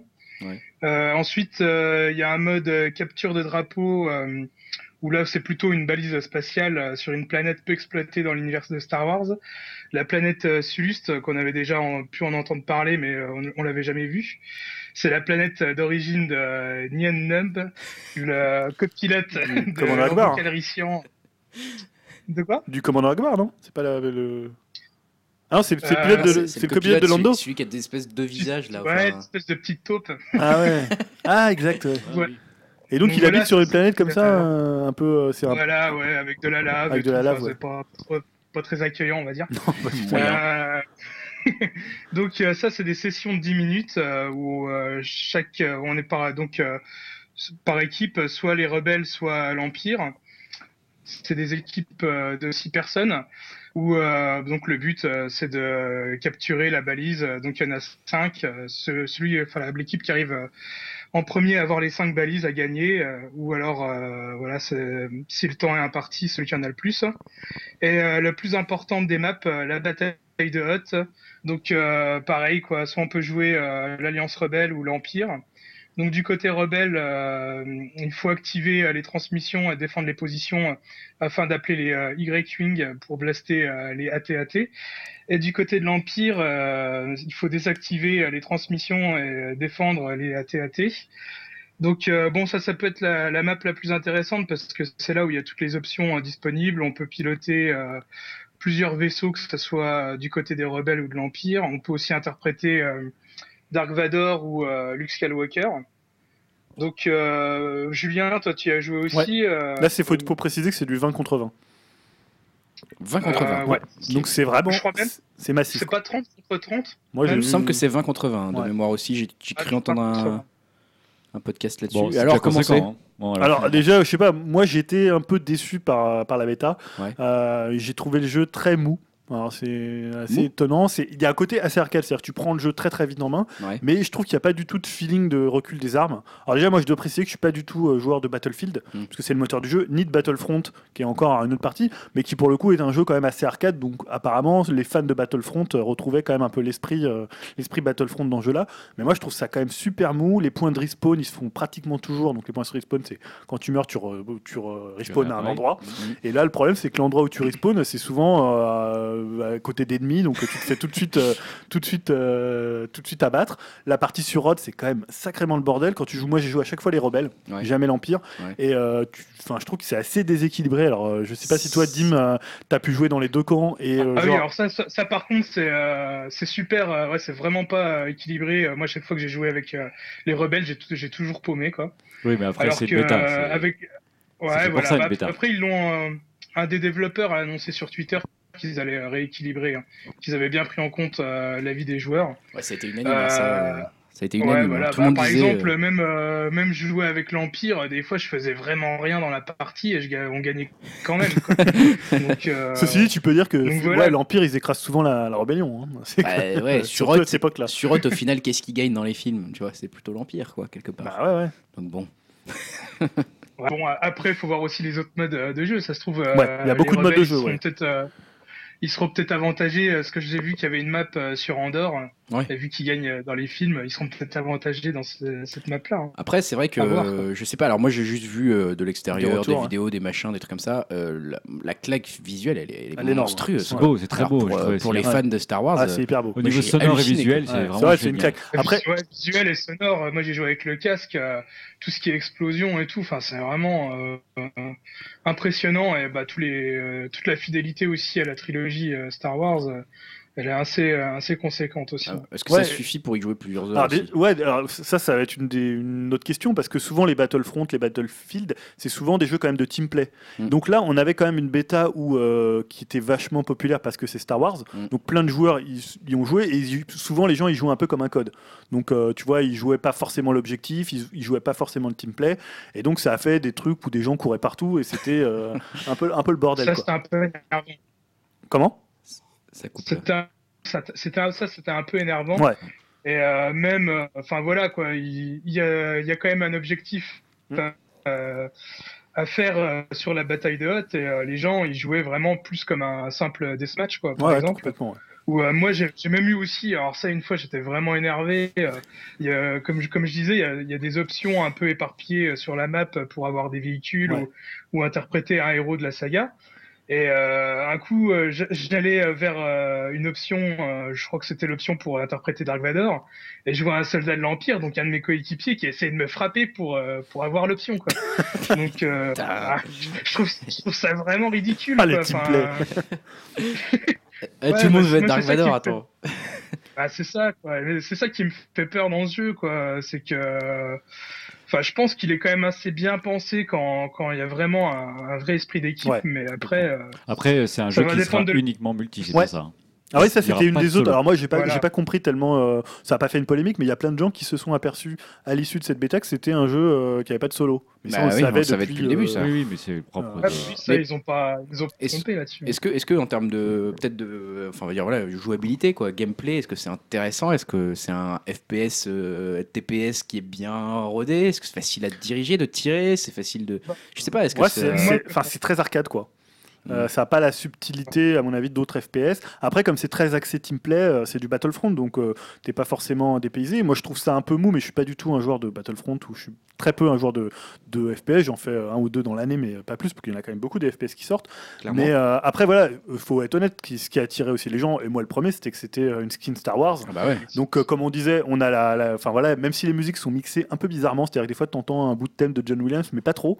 Là, ils, ils vont pas forcément toujours à fond, quoi. Après, c'est vrai que visuellement, c'est magnifique, l'ambiance est géniale. Quand t'entends euh, Dark Vador is coming, euh, voilà, t'es là, euh, t'as tous les vaisseaux, les vaisseaux se pilotent. C'est d'ailleurs, je sais pas si t'as pu piloter les vaisseaux, euh, Dim.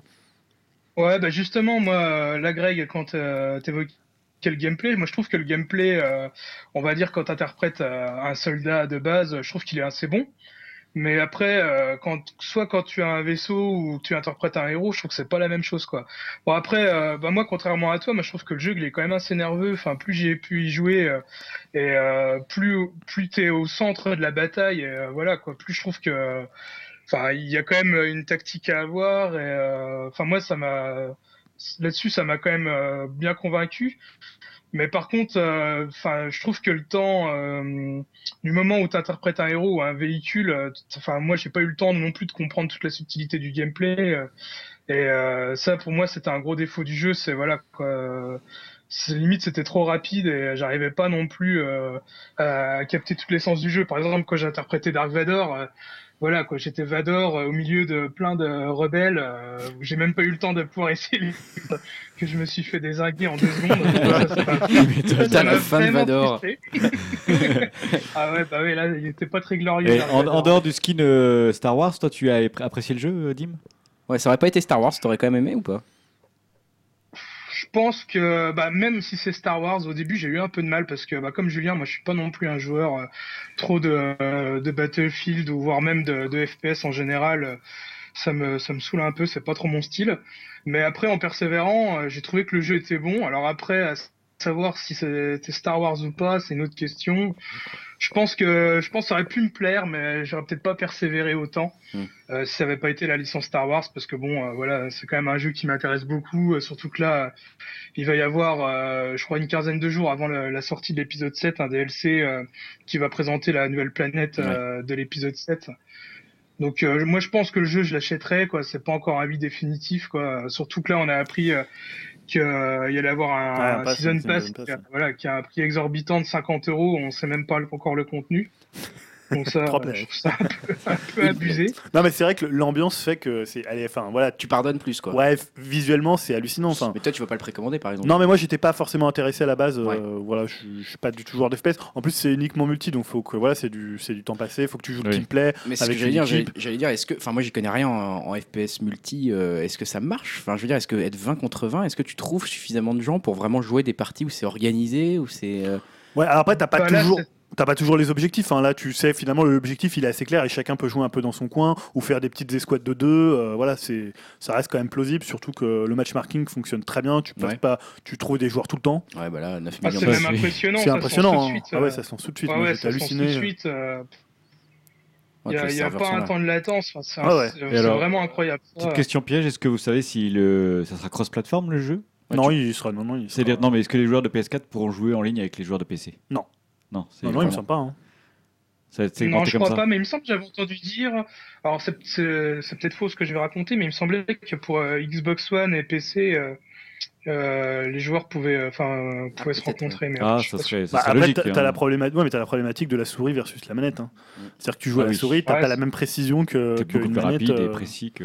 bah, Mais carrément. euh, toi, toi, Julien, vu que tu y as joué, euh, enfin, moi, comme je disais, je suis pas non plus un grand spécialiste des FPS, mais euh, au début, euh, enfin, même vers la fin, c'était un peu moins catastrophique, mais j'avais trop, trop du mal à viser, quoi. Ah bah moi je me faisais Je sais défoncer. pas. si je vise mal aussi, mais dans tous les FPS en, en multi, je- quand je joue à Halo, je me faisais défoncer. Ouais. Ah, euh, mais c'est affreux, les bah, t'as des mecs qui FPS partout, t'as des types qui, qui campent depuis. euh, Moi j'ai pris la bêta journée euh, deux jours et après. Euh, voilà, il y avait déjà des types, ils te, et tu sais même pas d'où ils, tirent. ils ils te, déjà- ils te headshotaient de 5 Non mais voilà, km. après, je veux dire, mon niveau, il Bah, pas non plus sur euh, la vie que j'ai. C'était plutôt un côté feeling des armes. Mm. Après, c'est des blasters, donc les gens m'ont dit, ouais, mais tu vois, c'est des blasters, alors c'est pour ça que c'est un peu mou. Mm. Enfin, c'est un peu à la Star Wars, tu vois, les rebelles, ils sont éclatés parce que, tu vois, c'est, euh, c'est, un- c'est un peu l'idée. Mais moi, ce que j'ai lu, j'ai regardé pas mal un peu les retours sur Internet, il y a beaucoup de gens qui sont déçus. Ah, c'est très moyen. oui, le moi j'ai est mitigé. j'ai après, écouté plusieurs podcasts. Alors peut-être qu'il y avait une hype un peu trop forte autour du jeu et tout le monde dit ah c'est Star Wars et tout ça va être exceptionnel. Plus les gens qui pensaient qu'il y avait un mode solo, plus les gens Ouais. qui bon là il y a que deux modes, hein, ça reste une bêta, il y a quand même beaucoup d'autres modes dans le jeu.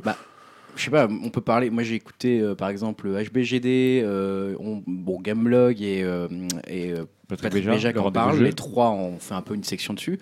Globalement, les trois concluent en disant on va pas le précommander quoi. Ouais, il y avait que C'est- Gamecult qui était hyper enthousiaste. Je crois que c'est Stoon qui était quoi. euh, très Ah ouais enthousiaste, mais il est enthousiaste depuis qu'il a joué. Bon, c'est un gros gros fan de Star Wars.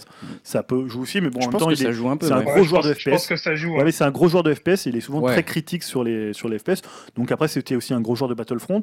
Euh, D'ailleurs, il disait oui, après, il, disait, il- justement, il parlait de ce côté où beaucoup de gens euh, critiquaient le jeu. Ouais. Euh, lui, il disait oui, ça dépend qui vous avez derrière, derrière le clavier. Voilà, il, Oui, évidemment. il bombait un peu le torse. Ouais, genre, ouais, sur moi, sais ça. jouer quoi. Voilà, genre, vous savez pas jouer. Mais voilà, après, moi, c'était plus un feeling des armes. Et Ouais. moi, j'ai vu beaucoup de gens qui disaient, Ah bah, j'ai annulé ma préco. euh, Ah ouais. ouais, ouais.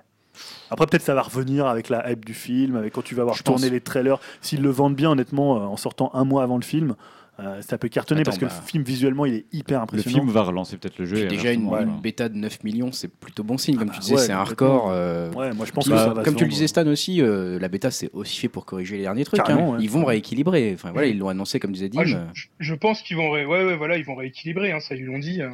Je pense qu'ils ont eu pas Et mal de bon, après ouais. aussi, ce ce qu'il faut voir, enfin moi je sais que je sais pas encore vraiment, même si je, je penche quand même euh, peut-être à me l'acheter quand même, mais euh, j'attendrai quand même de voir le test final, parce que là j'ai vu aussi des retours euh, sur la version finale, il va y avoir beaucoup plus d'armes, euh, il présentait un peu les autres modes, bon je pense que ça peut être intéressant.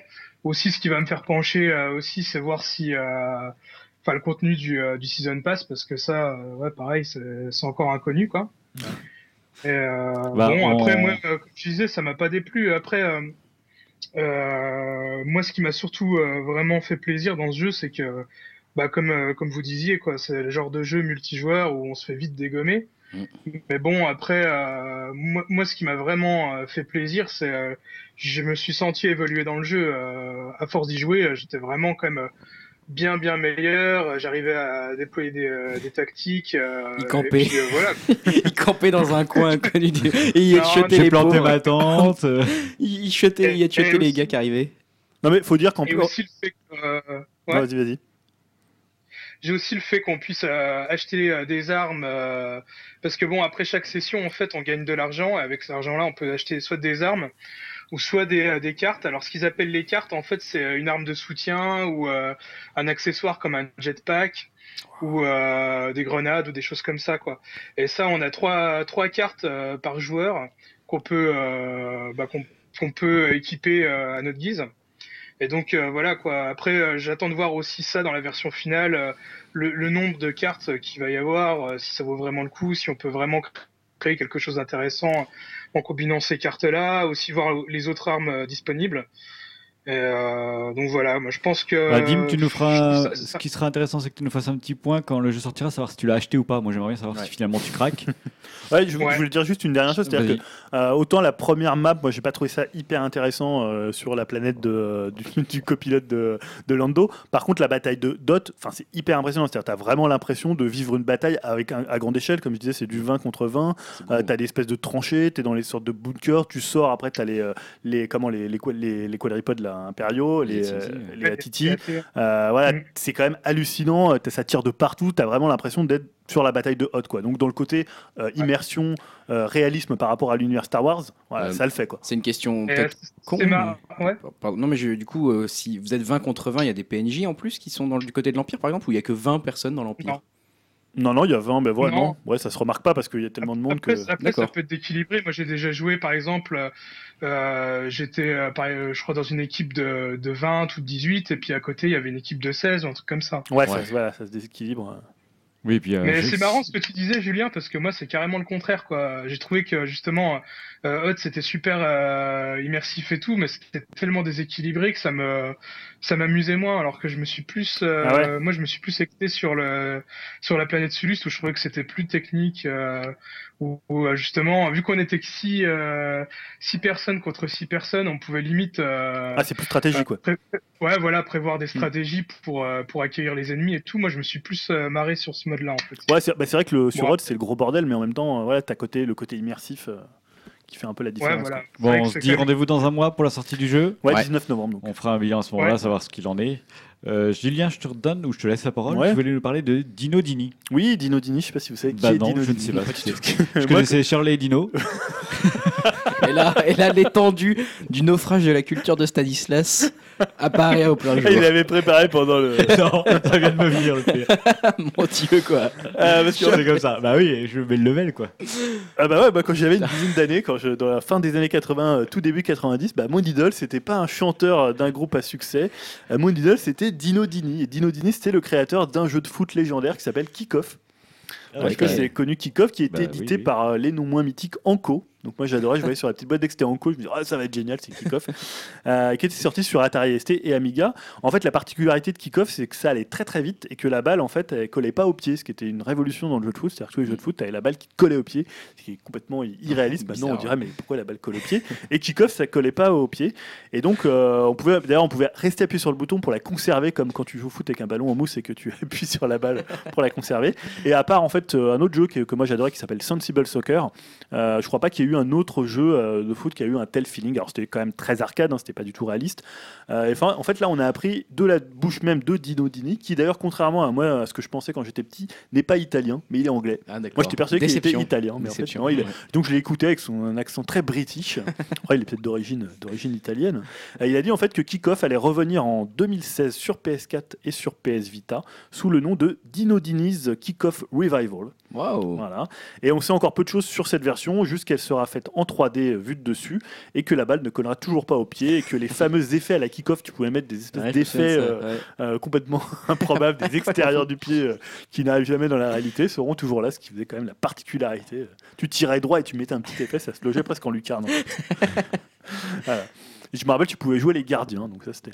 À l'époque, tu pouvais jouer déjà à 4, c'était assez hallucinant. Super. Bon. Grégoire, tu vas nous dire rapidement un petit mot sur Vivendi et Ubisoft. Bah ouais, j'en parle vite fait parce que c'est vrai que ça fait un peu l'actu, on va dire, euh, économique du secteur des jeux vidéo. Bon voilà, hein, le groupe dirigé par Vincent Bolloré a annoncé avoir pris une participation, certes minoritaire, mais voilà, de quand même 6,6 et 6,2% dans Ubisoft et euh, Gameloft. hein. donc je parle de, quand je dis le groupe de Vincent dirigé, dirigé par Vincent Bolloré, je parle de Vivendi, j'ai peut-être oublié de le dire. Donc voilà, euh, c'est un peu un retournement de stratégie, on dirait un peu pour Vivendi, puisque c'est vrai qu'avant, ils avaient, euh, en 2013-2014, ils avaient euh, fait des sessions d'activités pour recentrer euh, voilà, le conglomérat Vivendi autour de la musique, du cinéma et de la télévision. Donc ils avaient un peu, ils s'étaient séparés de leurs actifs jeux vidéo, notamment Blizzard, si je ne m'abuse. Du coup, les gens se sont demandé un peu pourquoi, quelle était la, raison de, cette, de ce recentrage peut-être sur le jeu vidéo. Et ils se sont dit, ils ont dit pour l'instant, non, non, c'est juste pour se désendetter. voilà. À l'époque, on avait vendu Activision pour se désendetter. Là, on trouve que c'est intéressant. Bon, sans plus, c'est juste un mouvement de fond, quoi.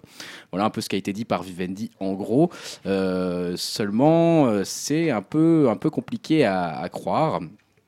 Parce que, bon, quand même, je rappelle juste qu'Ubisoft et Gameloft, euh, c'est donc deux entreprises fondées par les frères Guillemot, qui sont quand même relativement connus. hein. Assassin's Creed, Lapin Crétin, vous connaissez un petit peu, bah voilà, c'est eux derrière. Et c'est quand même le troisième, des, troisième place des éditeurs de jeux vidéo dans le monde. Et autant dire que quand ils ont appris cette, euh, cet Mhm. achat de la part de Vivendi, ils ont réagi de manière assez froide, hein, Ouais, en c'est disant que ce, ce n'était pas voilà, sollicité, euh, qu'ils aimeraient garder euh, leur indépendance. Parce que voilà, ce qui, ce qui pointe son nez derrière ça, c'est que même avec six- seulement 6% des, des voix, en fait, Vivendi pourrait peser dans les discussions lors des conseils d'administration pour, par exemple, faire fusionner les deux sociétés ou prendre d'autres décisions euh, qui scieraient, euh, par exemple, à Vincent Bolloré, euh, qui Mm. l'arrangeraient de son point de vue financier. Pourquoi? Bah Parce que les frères Guillemot, donc ceux qui ont fondé les sociétés, les deux sociétés con- concernées, on va surtout parler d'Ubisoft en fait, hein, détiennent moins de 10% en fait hein, du capital d'Ubisoft. Donc euh, là, avec 6%, on n'est pas loin en fait d'une potentielle OPA hostile de la part de Vivendi en fait sur, sur Ubisoft. Euh, surtout que les actions, en fait, le reste des actions euh, d'Ubisoft sont particulièrement éparpillées en fait sur différents fonds d'investissement anglo-saxons, ce qui rend l'entreprise très sensible aux acquisitions agressives. Il suffit d'avoir en gros un tout petit pourcentage pour pouvoir prendre des décisions euh, majoritaires. Donc avec 6% euh, non sollicités, on voit que Vivendi en fait se rapproche d'une OPA voilà, non sollicitée.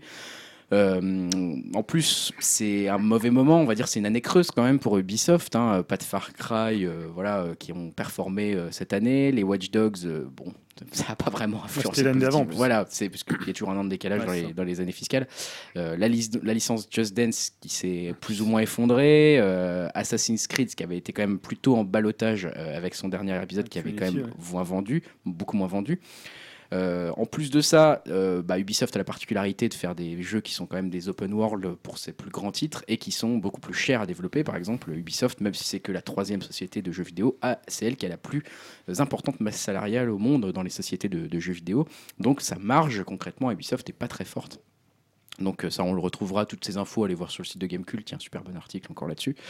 Donc voilà, tout ça pour dire que bah, ça sent l'OPA, en gros, hein. concrètement, les indices laissent à penser que ça ressemble à une OPA. Ça va peut-être pas aller jusque-là, parce que justement maintenant, en gros, euh, bah, Ubisoft et Vivendi vont être un peu obligés de discuter, parce qu'ils ont quasiment autant de voix l'un que l'autre. Donc peut-être que voilà, va y avoir finalement un accord à l'amiable et que bah, Ubisoft va rejoindre le conglomérat Vivendi de son propre gré. Mais ça risque de changer un petit peu les choses quand même pour, euh, pour, euh, pour Ubisoft, qui était effectivement une entreprise indépendante jusqu'à maintenant, ou jusqu'à quand? Trois petits points, point d'interrogation. Voilà, on aura la réponse euh, dans quelques temps. Merci Grégoire. Je te fais marrer avec mes ponctuations. Oui, c'est ça. la, question est soulevée. Point d'interrogation. voilà, je le dis. Julien, je te donne la parole avec un titre euh, qui, que les connaisseurs sauront apprécier, puisque Nier est un peu plus proche. Oui, je vais vous parler à la fois de Nier et puis du, du- de ce que va annoncer ou de ce que va présenter euh, Square Enix à la Paris Game Week, puisque c'est à la fin du mois que se tient la Paris Game Week. Euh, salon pour lequel d'ailleurs j'ai fait des demandes Voilà. d'accréditation On, pour Upcast. Demande à ce jour restée vaine et sans réponse. on appelle encore une fois, troisième appel au don. Voilà. Non, on- mais voilà, si vous travaillez pour la Paris Games Week et que vous nous écoutez, laissez-nous entrer. Bon, je, je pense qu'on on pèse pas assez, comme on dit dans le business Ah, du rap. ah bon, merde. Voilà, on pèse rien. Donc, d'accord. on pèse rien, ça c'est clair.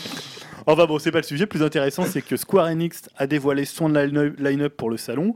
Donc après quelques 3 heures de queue, puisque quand vous irez, euh, pas non pas à la soirée presse, puisque c'est là où c'est le mieux pour jouer, parce que personne ne joue à la soirée presse, c'est bien connu. Donc quand vous irez à la soirée, euh, à la journée publique, vous ferez certainement 3 heures de queue, où vous pourrez essayer côté Japon la démo euh, 2.0 de Final Fantasy XV. Voilà, donc euh, vous avez peut-être déjà y jouer si, euh, si vous l'avez acheté. Alors, elle était, je sais pas quel jeu avec, la, avec euh, Final Fantasy euh, Type 0, je crois. Ouais, ouais, peut-être. Euh, là, bon, il aura droit aussi à une présentation sur scène. On pourra jouer à Final Fantasy Explorer, à Dragon Quest Heroes. Bon, là, ça n'a pas trop d'intérêt parce qu'il est sorti la semaine dernière en France sur PS4. Ouais. Enfin bon, pour l'essayer au cas où vous n'ayez pas joué. Euh, côté Occident, on pourra jouer à Just Cause. euh, qui, sera, qui sera jouable. Il y aura Deus Ex Mankind Divided qui sera présenté sur scène dans une démo inédite. Mm. Hitman dévoilera une région inédite. On aura aussi des gens du studio euh, parisien Dontnod qui seront présents pour parler de leur jeu épisodique euh, Life is Strange, Mm. dont on avait déjà parlé, je crois, ici, qui s'achève le 20 octobre, c'est-à-dire demain. Euh, le nouvel épisode euh, sort avec. euh, c'est le cinquième épisode, Qui donc il était va conclure. une, euh, plutôt une réussite, ouais, je crois. hein, Moi d'ailleurs, ce- j'attends qu'il soit tout soit sorti pour pouvoir les faire. Ouais. je préfère. Je suis un peu pareil. Je crois que la Voilà. critique a été la assez critique bonne. est très très Mm. bonne, ouais. Euh, mais voilà, pour moi, la grosse attraction du line-up de Square Enix, c'est la présence du fantasque Yoko Taro, dont j'avais déjà parlé euh, lors, je sais plus, je crois que c'était à l'E3, il était venu avec un masque pour présenter euh, Nier sur la scène euh, du, euh, du show Square Enix, qui est le réalisateur de, de Nier, et de Yusuke Saito, qui est le producteur de Nier, qui tiendront une présentation publique pour présenter le futur Nier New Project, qui est ré- co-réalisé, on le rappelle, par les gars de Platinum Games, hein, donc studio dont je suis grand fan. Et surtout, Nier, on en a vu presque rien du tout, on a vu juste quelques artworks et une première vidéo à l'E3, qui était une vidéo plutôt en un peu CGI, euh, voilà, euh, mais pas du tout de, de gameplay. Donc on attend de voir ce que ça peut donner. Euh, Ça va être peut-être la première sortie de gameplay ou vraiment euh, cool. de, de Nier qui est quand même très attendu. Même Ouais. si le premier n'a pas eu un gros succès, ça reste un jeu assez culte. Super. Bon, bah, euh, on vous saurez le prochain podcast si on a pu aller à la Paris Games Week ou pas. C'est bientôt, c'est la semaine prochaine. en plus. Ah oui, c'est pour la ça. soirée presse. là. Je pense qu'ils nous auraient prévenu hein, si on avait eu des places.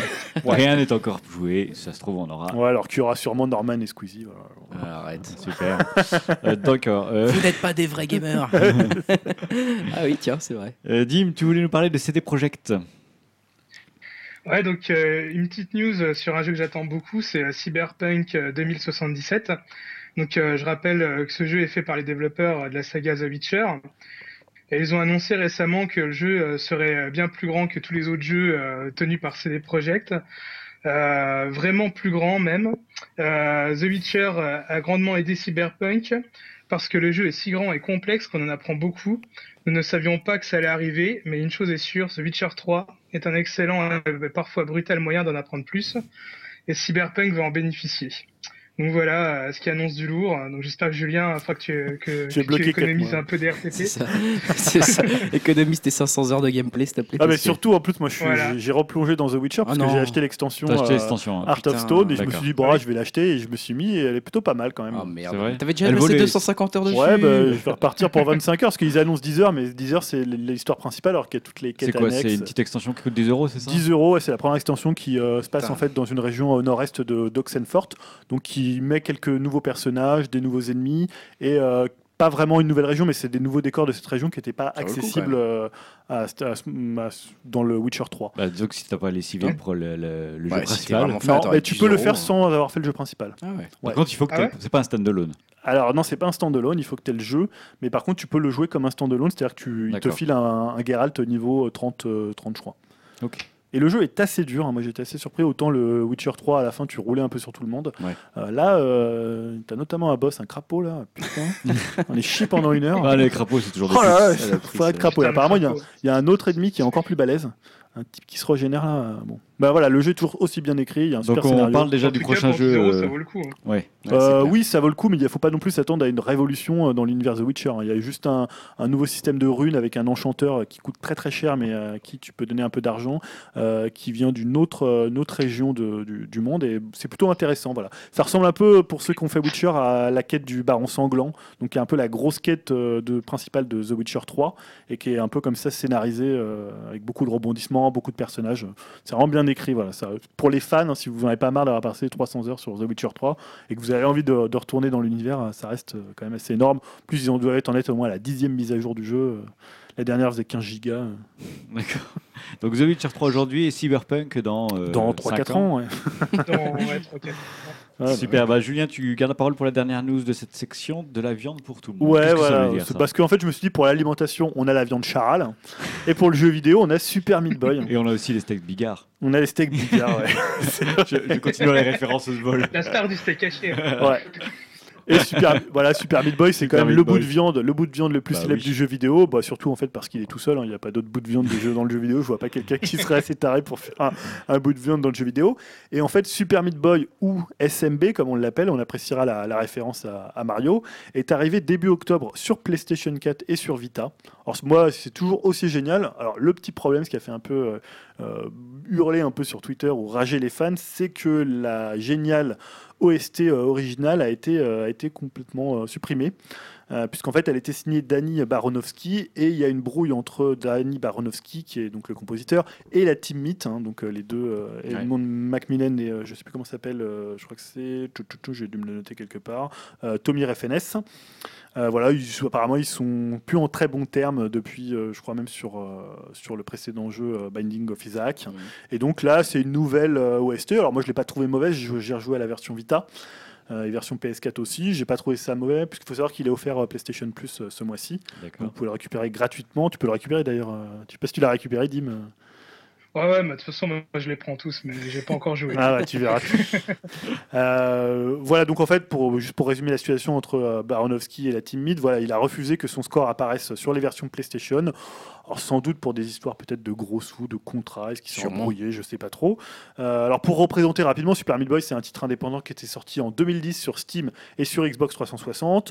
Euh, bah, c'est un platformer, on va dire, plutôt hardcore, vraiment fun, assez, euh, assez irrévérencieux euh, dans ses... dans ses, bah, dans ses hommages, c'est-à-dire que ça crache un peu sur sa filiation qui est clairement Mario. hein. Je disais les lettres euh, SMB, c'est Super Mario Bros, Super Meat Boy. Euh, bah, tout en le citant, lui rendant hommage, il y a énormément de, d'hommages, notamment jusque dans la, petite phrase euh, Désolé Mario, la princesse est dans un autre château. Là, il dit pareil Désolé Meat Boy, ta, copine, parce qu'il recherche aussi Bandage Girl, qui est une, un, petit bout, un petit pansement. Sa copine, c'est un pansement.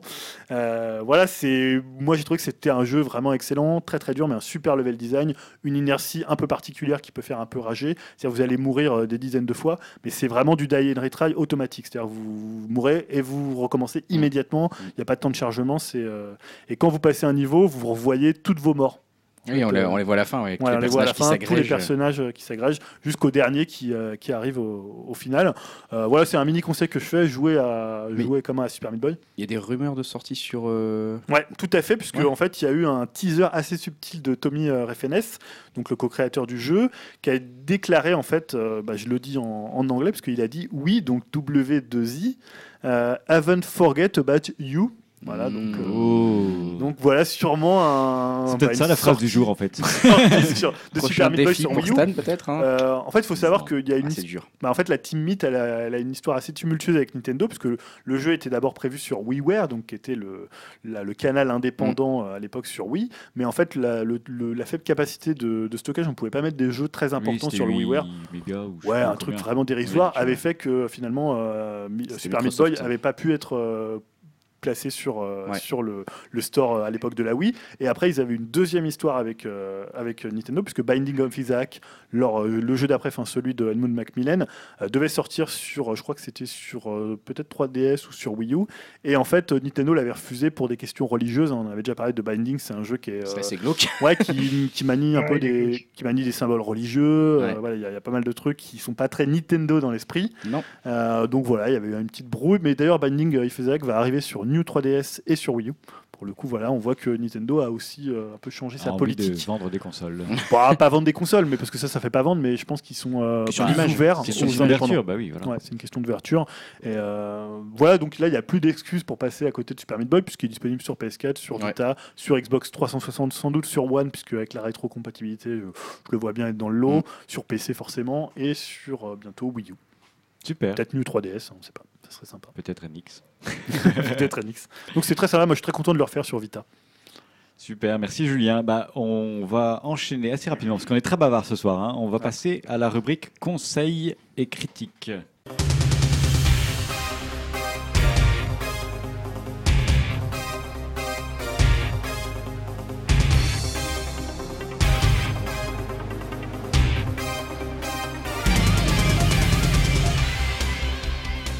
Julien, bah, tu parles beaucoup, tu vas continuer à parler. Ouais, encore. C'est toi qui vas nous faire un petit conseil ce soir. On a, je trouve qu'on n'a pas assez parlé de Star Wars. Ouais, D'ailleurs, voilà, avant ouais. que tu enchaînes, euh, Dim, on a oublié de préciser que tu avais un petit magazine à faire gagner. Ah oui. Euh, ouais, le Star Wars Insider euh, numéro 2. Voilà. Donc, euh, bah, moi, ce que je suggère, c'est voilà, la première personne qui nous laisse un commentaire sur le site et qui souhaite le, avoir le magazine, bah, qui nous, qui nous prévienne, quoi, qui nous fasse signe. On leur dira à la fin de, le podcast, de ce podcast, évidemment. C'est Encore sur une fois. upcast.fr donc. Voilà, mais on redira tout, toutes Ouais. les modalités à la fin donc- pour gagner ce magazine. Donc, ce Et donc, conseil concerne encore, encore Star Star Wars. Wars. Je trouve qu'on n'a Ouais. pas assez parlé. Euh, oui, parce que c'est vrai que dans cette partie conseil, on parle souvent musique, on parle cinéma, jeux vidéo, bande dessinée la semaine dernière. Euh, de, non, littérature, si, une fois, on avait parlé de Lovecraft. Euh, mais on n'a jamais conseillé d'exposition. Alors c'est vrai que c'est un peu plus compliqué parce que finalement, euh, une exposition, bah, c'est temporaire par nature et souvent c'est circonscrit euh, dans le temps et bien sûr dans un lieu. Donc si vous êtes, je sais pas, à l'étranger, bah, c'est compliqué de, de voir cette expo. Donc le conseil, il va plutôt s'adresser à tous ceux qui vont être sur Paris entre le 10 octobre 2015 et le 15 janvier 2016. C'est la durée de cette exposition. L'exposition en question, ça s'appelle l'Expo Contre-Attaque. Et comme son nom l'indique, elle est consacrée à Star Wars. Alors ça se passe à la galerie Sakura. Donc la galerie Sakura, c'est à Paris, dans le 4e arrondissement, je crois, tout à côté de l'hôtel de ville. Voilà, métro, hôtel de ville, sur la ligne 1 hein, pour ceux qui veulent y aller en métro. Euh, on a environ 150 œuvres, 35 artistes différents, sur deux étages d'exposition, soit 230 mètres carrés, donc ce qui fait quand même un- un- une surface d'exposition assez importante pour une galerie. Euh, bah, en fait, quand on est peu nombreux, c'est parfait. hein. Par contre, euh, moi, je suis allé pour le vernissage et c'était un peu l'enfer. D'ailleurs, le vernissage d'une expo, bah, c'est intéressant pour euh, tout, rencontrer des gens, faire le beau, boire des trucs gratos, des bières notamment. Sauf pour voir une expo, puisque tout le monde est devant, les gens regardent pas forcément, ils en ont un peu rien à foutre là, en l'occurrence de, de Star Wars. Donc voilà, c'est pas forcément le meilleur, le meilleur moment pour y aller, mais quand, quand vous irez, forcément, il y aura moins de monde et ça sera beaucoup plus agréable. Donc quand je disais que cette expo elle a été consacrée à Star Wars, c'est plus subtil en fait, surtout plus intéressant que ça, parce qu'en fait vous verrez pas dans cette expo euh, des œuvres qu'on s'attendrait à voir dans une expo Star Wars. C'est-à-dire que, bah, je sais pas, si on me parle d'une expo Star Wars, je m'attends à voir, je sais pas, des photos de tournage, des objets des films, des croquis, euh, euh, des bouts de scénario, et en gros, bah, voilà, des éléments qui pourraient être issus des films et qui n'ont pas forcément vocation à se retrouver dans une galerie d'art. En fait, là, l'idée de l'exposition, c'est de montrer des œuvres, des réalisations d'artistes contemporains qui utilisent Star Wars, donc ses personnages, ses symboles, sa mythologie, dans d'autres univers. Donc à la fois en les plaçant dans d'autres situations, je vais en parler après, en les détournant, se les réappropriant, et à la fois à travers différents domaines artistiques. Donc on a des sculptures, on a de la photographie, on a du pixel art, on a de l'affiche de film, on a du graphe sur des casques de Stormtrooper par exemple. Euh, voilà, on a tout un panorama en fait de la création artistique contemporaine qui disserte en fait sur le phénomène pop qu'est Star Wars. Donc c'est pas du tout une expo. euh, si vous n'allez pas voir des Mm. photos de George Lucas en train de réaliser, euh, voilà, c'est une expo euh, pour le coup. Enfin, je trouve que c'est ce qui est intéressant parce qu'on s'aperçoit que Star Wars, ça a une place prépondérante. On en avait parlé la dernière Ouais. fois suite aux déclarations d'Anthony Daniels. Ça a une place vraiment prépondérante dans la culture pop.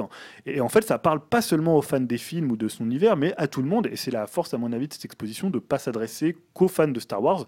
Et là, d'ailleurs, les personnages qui sont euh, bah, les personnages qui reviennent le plus dans le dans l'expo, c'est pas Luke Skywalker ou Han Solo, c'est Dark Vador et Yoda. Ouais. Euh, Puisque c'est les personnages, on va dire, les plus emblématiques en dehors du cercle des fans de Star Wars. Et euh, même, par exemple, la figure du Stormtrooper, elle est omniprésente, puisque le Stormtrooper, on sait, c'est un peu symbole de la non-individualité, Mm. du nazisme aussi. hein. Il y a Mm. des photos qui, d'ailleurs, l'évoquent, j'en parlais tout à l'heure. Euh, L'expo, donc, a la vocation, je l'ai dit, de plaire à tout le monde. Et d'ailleurs, j'ai presque l'impression qu'elle peut plus plaire aux fans de, de, de symbolique, de détournement, d'art contemporain que de Star Wars.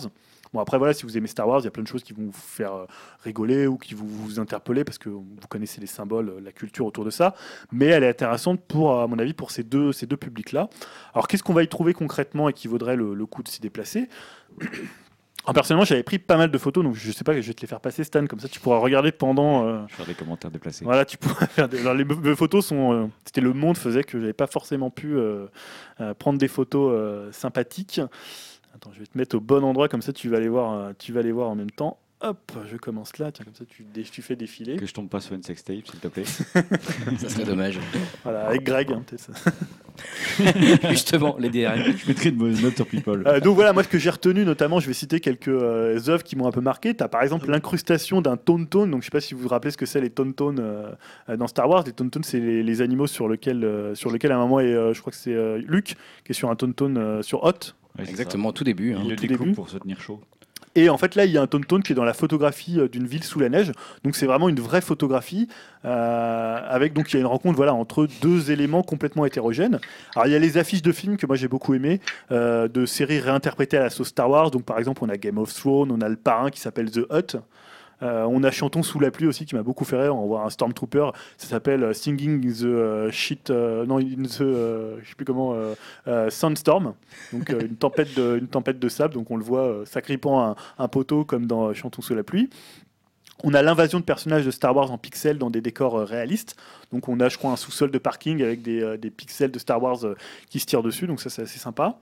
On a On a Dark des- Vador euh, sur les toilettes, non? Voilà, on a par exemple un Dark Vador sur les toilettes ou un Dark Dark Vador disco. Donc il y a des détournements des personnages de leur, euh, le côté symbole du mal euh, bah, qu'on voit aux toilettes, hein, ça, ça peut être aussi intéressant, c'est un truc très art contemporain. On a des moi ce que j'ai beaucoup aimé, c'est les détournements de photos officielles euh, ou historiques. Par exemple, on a la conférence de Yalta où on voit Dark Vador euh, qui participe. Donc je te l'avais envoyé d'ailleurs Ouais, ouais, à Elle l'expo.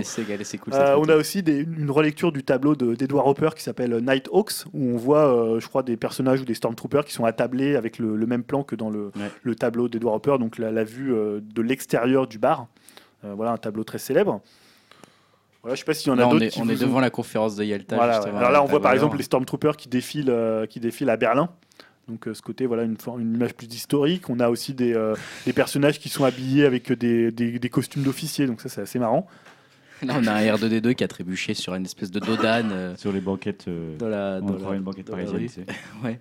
Bah, ça, va- ça a l'air- Les casques C'est dommage qu'on puisse pas le montrer presque. Ouais, bah, oui, oui, ça donne envie. Vraiment, ça là, on- je connaissais le Il travail y en a de, vraiment des de jolis, cet hein. artiste là qui, qui met un peu des, des- des monstres de, ou des vaisseaux spatiaux énormes dans des photos réelles, effectivement. Ouais, ouais. On se dirait, mais tiens, on, enfin, on dirait une photo de Paris, et puis on voit un énorme vaisseau impérial au-dessus. Ouais, t'as une très belle photo d'une femme euh, en, en petite tenue qui regarde à sa fenêtre et il y a un quadripode euh, impérial ça, euh, voilà. à la fenêtre. Ah bah le voilà, ouais, ouais, Ouais, c'est tu ça. Ouais, ça c'est super bien fait ça. Voilà, c'est bien fait. C'est bien pour une fois, c'est pas du Star Wars rabâché quoi. Voilà, c'est ça, c'est ça que je voulais dire. C'était pour moi ce qui est intéressant dans ces expositions, c'est ça, c'est-à-dire c'est de pas revoir un truc que tu aurais vu 100 fois avec euh, ouais, ouais, on a tourné euh, à tel endroit pour faire Tatooine, on a eu une tempête de sable à cette époque-là, regarde les photos des Mm. décors. Voilà. C'était plus le, le but de l'expo qui avait été fait euh, à l'endroit où il y a les locaux de Luc Besson là il y a quelques Ouais, années une là, expo euh, cinéma, l'expo Star Wars quoi. quoi. Ouais.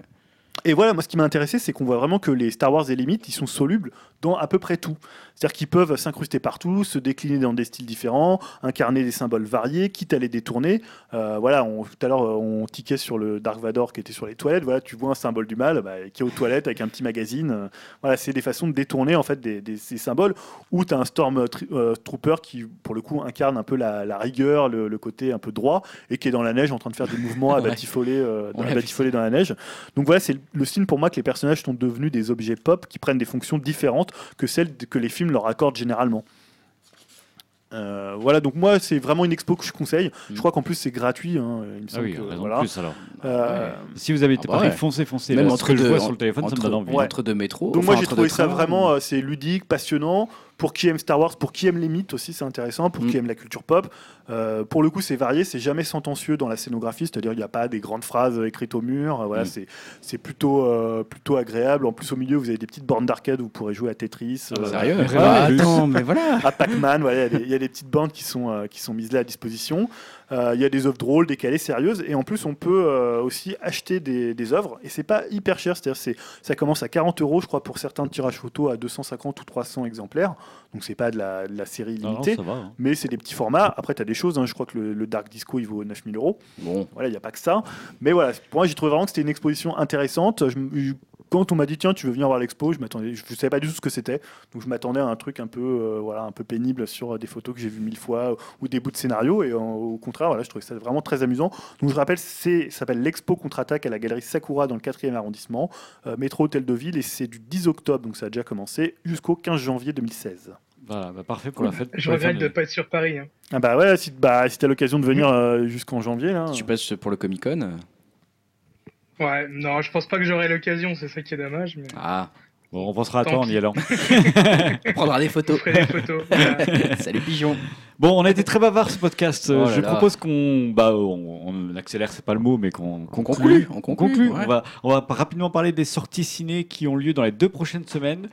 Euh, alors, on va essayer de pas être bavard sur chaque film, hein, Hein, Dim, ouais. qui est très bavard. Parce que Dim, on te demande de choisir un film, t'en mets 4. Il y a tant de choses que ça, le, Ouais, c'est quand, le non. 21 Le 21 octobre. Alors, le 21, alors. bah, euh, Julien, tu n'as rien repéré apparemment. Ah si, bah, je les ai pas mis, mais je les ai fait tout à l'heure en fait. Bon, alors Grégoire, toi, tu nous as mis bah, évidemment un film dont on a parlé tout à l'heure, Seul alors- sur Mars. Ouais, Voilà, je l'ai Seul mis sur aussi. Mars. On l'a tous sélectionné celui-là, Grégoire. Qu'est-ce que tu peux nous en dire? Bah, pas grand, enfin pas grand chose. Si vous avez tous vu la pub, enfin moi je l'ai sélectionné parce que euh, ça a l'air, enfin juste ça a l'air bien, ça a l'air bien foutu. C'est Matt Damon tout seul sur Mars. Puis qui doit Ridley se- Scott, c'est toujours qui doit se démerder en gros. Hein, euh, voilà, Ridley Scott, bon, c'est un réalisateur qu'on aime ou pas, mais en général ça La va. bande-annonce, t'as pas fait chier quand même. Non, ça va. Moi, Si la petit peu. bande-annonce avait l'air Elle, méchante. elle raconte un peu tout. quoi. Ouais, Le- c'est ça, le- je- Le- ça c'est toujours le truc, mais après bon, le Moi j'espère qu'il y aura une surprise déjà. après, c'est-à-dire que c'est que la première partie du film et qu'il y aura quelque chose qui Celle sur Mars a un Ouais, énorme succès euh, critique et, euh, et, et de spectateurs Ah ouais outre-Atlantique. Donc, euh, Je me dis, il faut que j'ai envie de le voir rien que pour ça. Voilà un peu pourquoi j'ai envie d'aller le voir. Euh, Dim, tu as sélectionné Si t'es de bonne humeur, peut-être que tu iras voir Pan. Ouais, Tu es bah, très courageux, on est content. Ça, ça a pas l'air terrible. en fait. Non, ça va pas être terrible. Euh, pareil pour Paranormal Activity 5. euh, ça, à mon avis, ça va être pourri. Oh putain. bon, c'est comme, euh, c'est comme Hunger Games, quoi. J'ai vu les autres, alors bon, je me dis, je vais voir au moins la, la conclusion, quoi. Enfin, c'est un peu mieux un peu moins bien qu'un Hunger Games. T'as vu les quatre premiers Paranormal Activity? Est-ce qu'on peut en parler de ça? Et ça critique Indiana Jones. On va, on va en parler en off, je crois, parce que là, il y a Ouais, savais qu'on débat. avait, ouais. je savais qu'on avait plus le temps. ça t'arrange.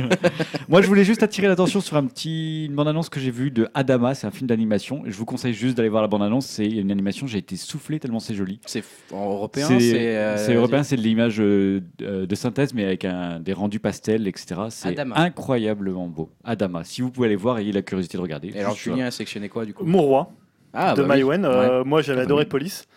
Donc euh, même les bandes annonces que j'ai vues, là j'ai encore regardé la dernière qui est plus un clip euh, où on voit Vincent Cassel euh, qui fait un peu n'importe quoi pendant ouais, qui fait des trucs. Vincent Cassel fait des trucs. Non, je, trouve la bande-annonce excellente parce que c'est pendant quelques, bon, genre deux minutes, tu vois Vincent Cassel bah, vivre, qu'avec donc c'est Emmanuel Berco, et puis ça s'arrête et elle lui dit ouais en fait je sais pas qui t'es, je te connais pas, voilà comme si on connaissait jamais les gens. Bah, je trouve que la- le rapport entre la musique, l'espèce de clip et le côté après un peu brut de la phrase, et moi les extraits que j'ai eu m'avaient donné envie. Je sais que le film a été assez mal accueilli à Cannes. ouais. Euh, mais moi j'avais adoré Police, hein. je trouve que c'est un film plein d'énergie. Ouais, Après c'est peut-être pourri, hein, mais ce que j'ai vu, en plus Vincent Cassel, quand il est bien dirigé, je trouve que c'est un acteur assez génial. Euh, je me rappelle dans le Richet, dans le diptyque sur euh, Mérine, il Mérine. était vraiment excellent. Ouais. Euh, après il peut. Ah, être il est très... bon, hein. ouais, il est très très bon et pourtant il peut être à la fois parfois euh, un peu à l'image de Depardieu qui quand il est euh, pas dirigé, il fait un peu Tu de la roue libre. Je pense à- Euh, je pense à- c'était dans il est dans Ocean euh, sorti où il fait un peu du Oui, show. Oh, mais là, il cabotine. C'est fait exprès. On ça le fait partie paye de pour son ça, rôle. hein. C'est comme Jean fait partie de Dujardin, son hein. rôle. Ah, ou- ou dernièrement, il a joué dans Enfant 44 où il était vraiment Ouais. très Ah, mauvais. mais ça, ça, c'est pour payer les impôts. T'avais dans Chétan aussi, il en faisait un peu des tonnes là. Ah oui, Ouais, il était drôle, mais euh, voilà, je trouve que parfois il peut un peu se laisser aller parce qu'il a quand même une puissance d'acteur assez importante. Donc euh, quand il est bien dirigé, bien canalisé, il- je le trouve vraiment excellent. Donc là, j'espère que Maïwen, qui est plutôt une bonne directrice Mm. d'acteur, euh, La semaine suivante, il y a un film qu'on a à peu près tous choisi. Je pense que toi aussi, Julien, je le sais pas. C'est The Walk. ouais, je l'ai mis, ouais, parce que Ouais, c'est ouais. Zemeckis. Zemeckis, hein. Voilà, on en parlait tout à l'heure. Robert Zemeckis, j'adore. Et puis voilà, la performance technique fait que tu as envie de le voir. euh, Alors, y a puis des je trouve que la bande-annonce est pas mal, c'est assez fun dans Il y a les des gens qui vomi hein, au cinéma aux Ah États-Unis, ouais, dans les séances en 3D Parce que- apparemment, bah, parce que justement la- vertige. le vertige de l'impression de rendu, moi, de mouvement. C'est avec euh, comment il s'appelle cet acteur Je- euh, Euh, Joseph Joseph Gordon-Levitt. Gordon-Levitt. Voilà. Joseph Gordon-Levitt. Et apparemment, la- la- l'impression de vertige et de mouvement sur la corde est tellement bien rendue qu'il y a des gens qui, sont, qui ont vomi, qui ont dû sortir de la salle et tout. Quoi. Donc, euh, bon, je suis. Ça me donne encore plus Greg- envie de le voir. Greg, tu as choisi The Lobster. Ouais, j'ai choisi The Lobster. Bah, avec Dim aussi, je crois que tu avais choisi ça. The Lobster, dis-moi aussi. Un ouais. Dim. Ouais, euh, parce que le, le- le scénario, il est assez dingue. Voilà. euh, Ouais, même la bande-annonce, c'est sympa. C'est euh, ouais la bande annonce aussi. Donc ça avait un film avec Colin Farrell, euh, Rachel Weisz. Euh, bah, je vous lis le, le, le résumé Rapidos, si vous voulez. Donc c'est dans un dans un futur proche, toute personne célibataire est arrêtée, transférée à l'hôtel et à 45 jours pour trouver l'âme sœur. Passé ce délai, il sera transformé en l'animal de son choix. Pour échapper à ce destin, un homme s'enfuit et rejoint dans les bois un groupe de résistants, les solitaires.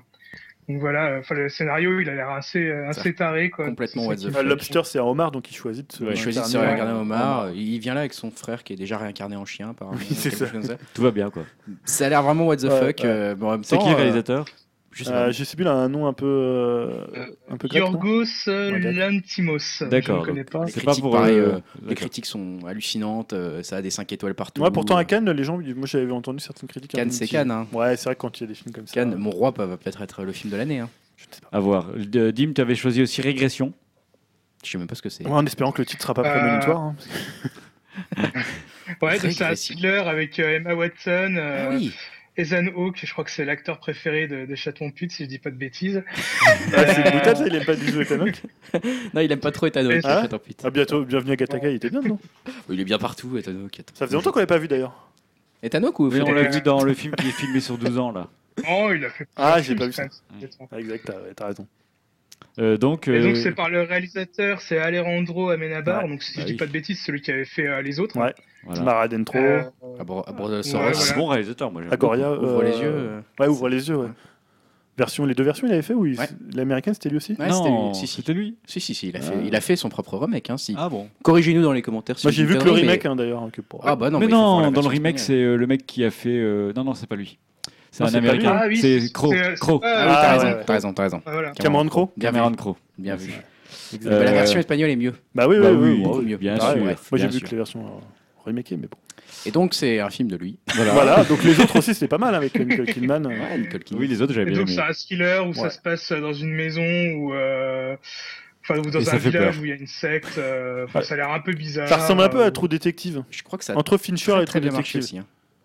Ouais. Mm. Bon. Très très gros démarrage, pour le hein. hein. très, très gros démarrage aux États-Unis. Très très gros démarrage. Allez, bah dernier film pour, bah euh, pour Dim, le dernier chasseur de sorcières. Qu'est-ce que tu oh. nous as choisi là oh, encore oh, Putain mais Dim, Diesel. pour la route. Putain mais ta carte UGC, euh, il faut que tu sais que tu non, t'es pas obligé. Pas la hein. rentabiliser à ce point-là. C'est pas grave. Elle est pas si chère que ça. C'est pas un engagement la carte UGC. Ah, t'es pas obligé d'aller voir tous les films. Attends attends attends attends, il y a Vin Diesel, il y a Elijah Wood, il y a des sorcières, il y a un de. Ça c'est tes arguments pour aller le voir ou contre aller le voir? Je ne pas savoir look euh, moyenâgeux, un peu hipster, avec une grosse barbe au début. Euh. Moi, je dirais, je dirais Tim. oh ah, putain, un look moyenâgeux et hipster. Ah, mais qu'est-ce que c'est que cette phrase? N'importe quoi. Non, en fait, c'est vrai que, c'est vrai que ça a l'air un peu nul ça a l'air d'être un peu Underworld, avec euh, des, sorcières, mais bon, voilà, histoire de rigoler un le peu. Dernier chasseur de sorcières. Il faut quand même une carte. Ah ouais, non, non, vous allez pas voir ça en payant. Hein. Et tu l'aurais mis dans les, projets un peu à la con, là, dans les projets. les projets pourris. Des projets pourris, là. Est-ce que c'est plus ou moins péré qu'un Indy 5 Suite ça fera partie du projet projet pourri. Promis. Ça va être une trilogie. Bon, il faut absolument qu'on revienne dessus si t'as été le voir. Hein. Putain, ouais. Euh, alors, on évoque rapidement les sorties jeux vidéo. Est-ce qu'il y a des jeux vidéo qui vous tentent dans les jours à venir Je, vous dis, rapidement ce qui sort ou ce qui est sorti. Il y a Broforce qui sort sur PC enfin. Ouais, qui est sorti. Pourquoi pas Le 15 octobre. Le 15 octobre. Minecraft Story Mode, qui n'a pas des très bons retours. Hein. Ah, bon. Euh, Disgaea 5. Dragon Ball Z Extreme Butoden. Ah bah ça c'est pour Dim ça, non?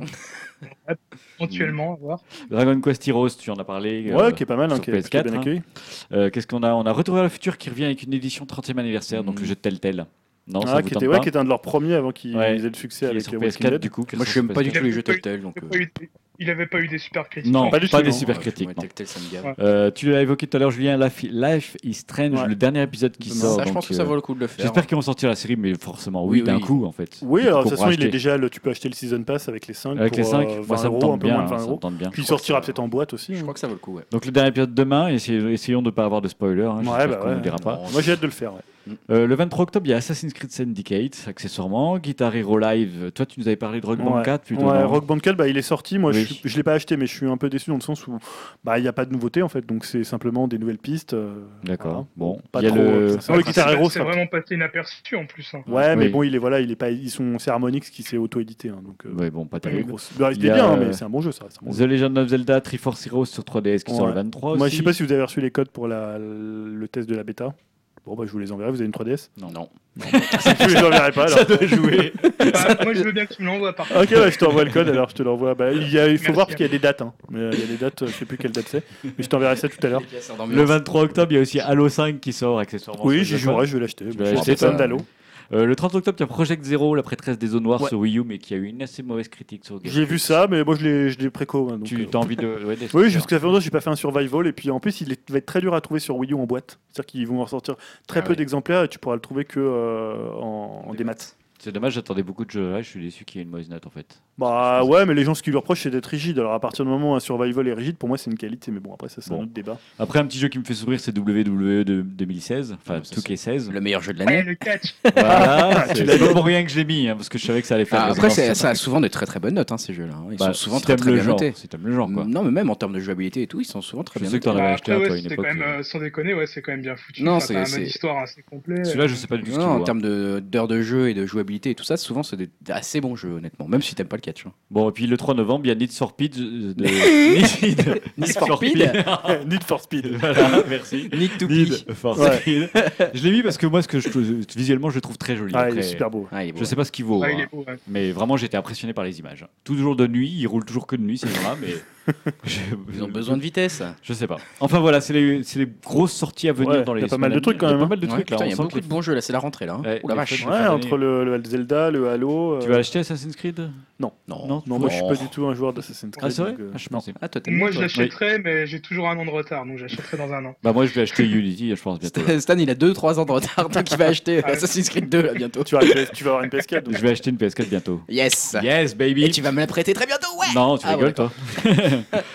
bon, ainsi s'achève sur ces bonnes paroles notre euh, Upcast numéro 19 après euh, Sans doute. 18 heures d'enregistrement. le plus long jamais enregistré. Ça va pas parce que peut-être tu vas faire un montage, il va durer 2h20 quoi. mais- Non mais je suis arrivé en me disant celui-là il va être court. On n'a Ouais, pas grand vrai. chose. Je sais pas Là, pourquoi t'avais ça en tête. On avait, là on a plus de 3 heures d'enregistrement là. Non, mais c'est bien, on va. Ouais, 3 heures, ouais.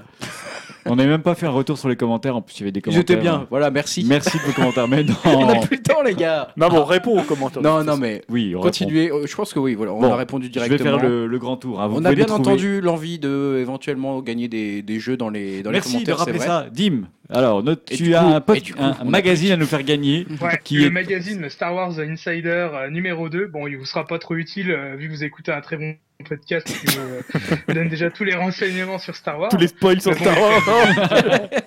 On va pas faire le débrief, mais bon. Bon, en gros, Dim, pour gagner ce Donc, magazine, bah, euh, le premier qui commente et qui euh, souhaite avoir le magazine, bah, il me fait signe. donc on vous allez sur upcast.fr, vous mettez un commentaire sur le Upcast 19, celui que vous êtes en train d'écouter. hein. Voilà, et vous dites euh, magazine Star Wars, please. vous pouvez dire autre chose. Hein. oui. Vous pouvez nous laisser des messages, nous dire bonjour. euh, voilà. Bon, alors maintenant, on fera gagner des magazines. alors, ok. Non, on fait gagner ce qu'on a. D'accord. J'ai une collection de hautes vidéos qu'il faut que gagner. Dernier numéro. Charles Gunn Avec, euh, avec Jed Laroche. Voilà. Bon, vous pouvez pas trouver se sur i- faire les seins d'ailleurs. Est-ce que je peux faire la conclusion de ce podcast? On va jamais y arriver à finir. Bon, vous pouvez nous trouver. très bien comme ça. Vous pouvez- les faire refaire, c'est très moche. Alors qu'un débat sur les seins refaits s'installe, on va peut-être Il n'y a pas de arrêter. débat, c'est moche. Eh, on peut y aller Pas qui peut trouver ça bien. Bon, c'est un Euh, autre débat, on en fera peut-être un. Oui, oui. On n'a pas parlé de la réalité virtuelle dans le porno qui arrive. Là. Ah ouais, bah ouais. mais- On avait déjà parlé de ça. Ah, j'ai Ouais. pas testé ça. Marc Dorcel, il a sorti un truc sur Oculus Rift, là j'ai vu dans les Ouais. news. Bah, c'est pour ça que j'en veux. Mais apparemment, les gens, les gens quand, ils, ils ont, quand ils le font, ils sont horrifiés en fait. C'est vrai? Ouais, ils ont une, une réaction hyper Non, genre, mais c'est Les genre gars. des gens baissent à côté de nous quoi. Non, mais les gars, on va pas refaire le truc. C'est fini la partie techno. Le podcast, il est fini. Le prochain podcast, si vous voulez, on parle de porno dans la réalité Non, non, je m'en fous. moi. Euh, alors, vous pouvez nous retrouver sur iTunes, vous tapez Upcast. N'hésitez pas à nous mettre des étoiles, ça nous Bon, fait bah plaisir. là, ou pas, quoi. J'ai envie de dire. Là, c'est trop long, moi, j'en mets pas. hein. Démerdez-vous, hein. Et Vous pouvez surtout, euh, vous pouvez aussi nous retrouver sur Twitter, arrobase UpcastFrance. On Ouais. met quelques tweets de temps en temps. Moi, un tous les mois. Oh non, quand, On a bien compris. sort. On a un peu tous les 15 jours. On a un peu décroché de Twitter. En fait, ce qu'on préfère, c'est que vous veniez nous voir sur notre site upcast.fr. Ouais. Vous pouvez écouter notre podcast. Il est chapitré même, c'est-à-dire que vous n'écoutez que les parties qui vous intéressent. Et je pense que ce sera utile pour ce podcast qui est un peu long. Et vous pouvez surtout nous mettre des commentaires. On adore vos commentaires, on adore y répondre. Ouais. En plus, il y a une très bonne ambiance, je trouve, sur les commentaires qui Ouais, est de cool. Euh, on est toujours vraiment, vraiment content d'avoir des commentaires. On Ouais, le dit, c'est De euh, qualité. Savoir qu'on est au Souvent plus intéressant écouté. que le podcast. en fait. Souvent beaucoup plus intéressant. On devrait inviter tous les gens qui nous mettent des commentaires à Ça serait une moi je trouve qu'une fois on devrait faire un Skype avec vrai. les. Ouais, comme ça, ça durerait pas 8 heures du vois, c'est ça qui est bien. C'est ça qui serait cool. Chacun préparerait une news et ça fera le grand podcast participatif. Avec un le grand grand débat. podcast de l'année. Oh merde. Voilà, on fera peut-être ça pour le 50ème. Ouais, c'est ça. Bon, on vous donne rendez-vous dans deux semaines, euh, aux alentours de début novembre. Ouais. Une fois que la, la Paris Games Week, tout sera, euh, sera fini et Ouais, et on n'aura pas été. On aura débriefé. Hein. voilà. Non, on n'a pas dit Pitchfork Festival, hein, le 28, 29 et 30. Non, mais je croyais euh, qu'on avait fini là. Je Non, croyais mais c'est parce qu'on a parlé des dates de vidéo. Donc On allez finit en musique ou pas D'ailleurs, Ah oui, un on finit en musique. Oui, oui, j'ai choisi donc euh, parce que c'est le gagnant de la, du grand nouveau jeu, le Clash des phrases. Donc j'ai choisi un morceau du nouvel album de Deer Hunter, hein, Qui, euh, ce mec qui veut être gay parce, pour pas avoir d'enfant, Voilà. sinon il risquerait d'aimer euh, Taylor Swift. Taylor Swift. Donc le morceau s'appelle Snake Skin. Allez, rendez-vous dans deux semaines, portez-vous bien. Salut tout le monde. Salut Salut Ciao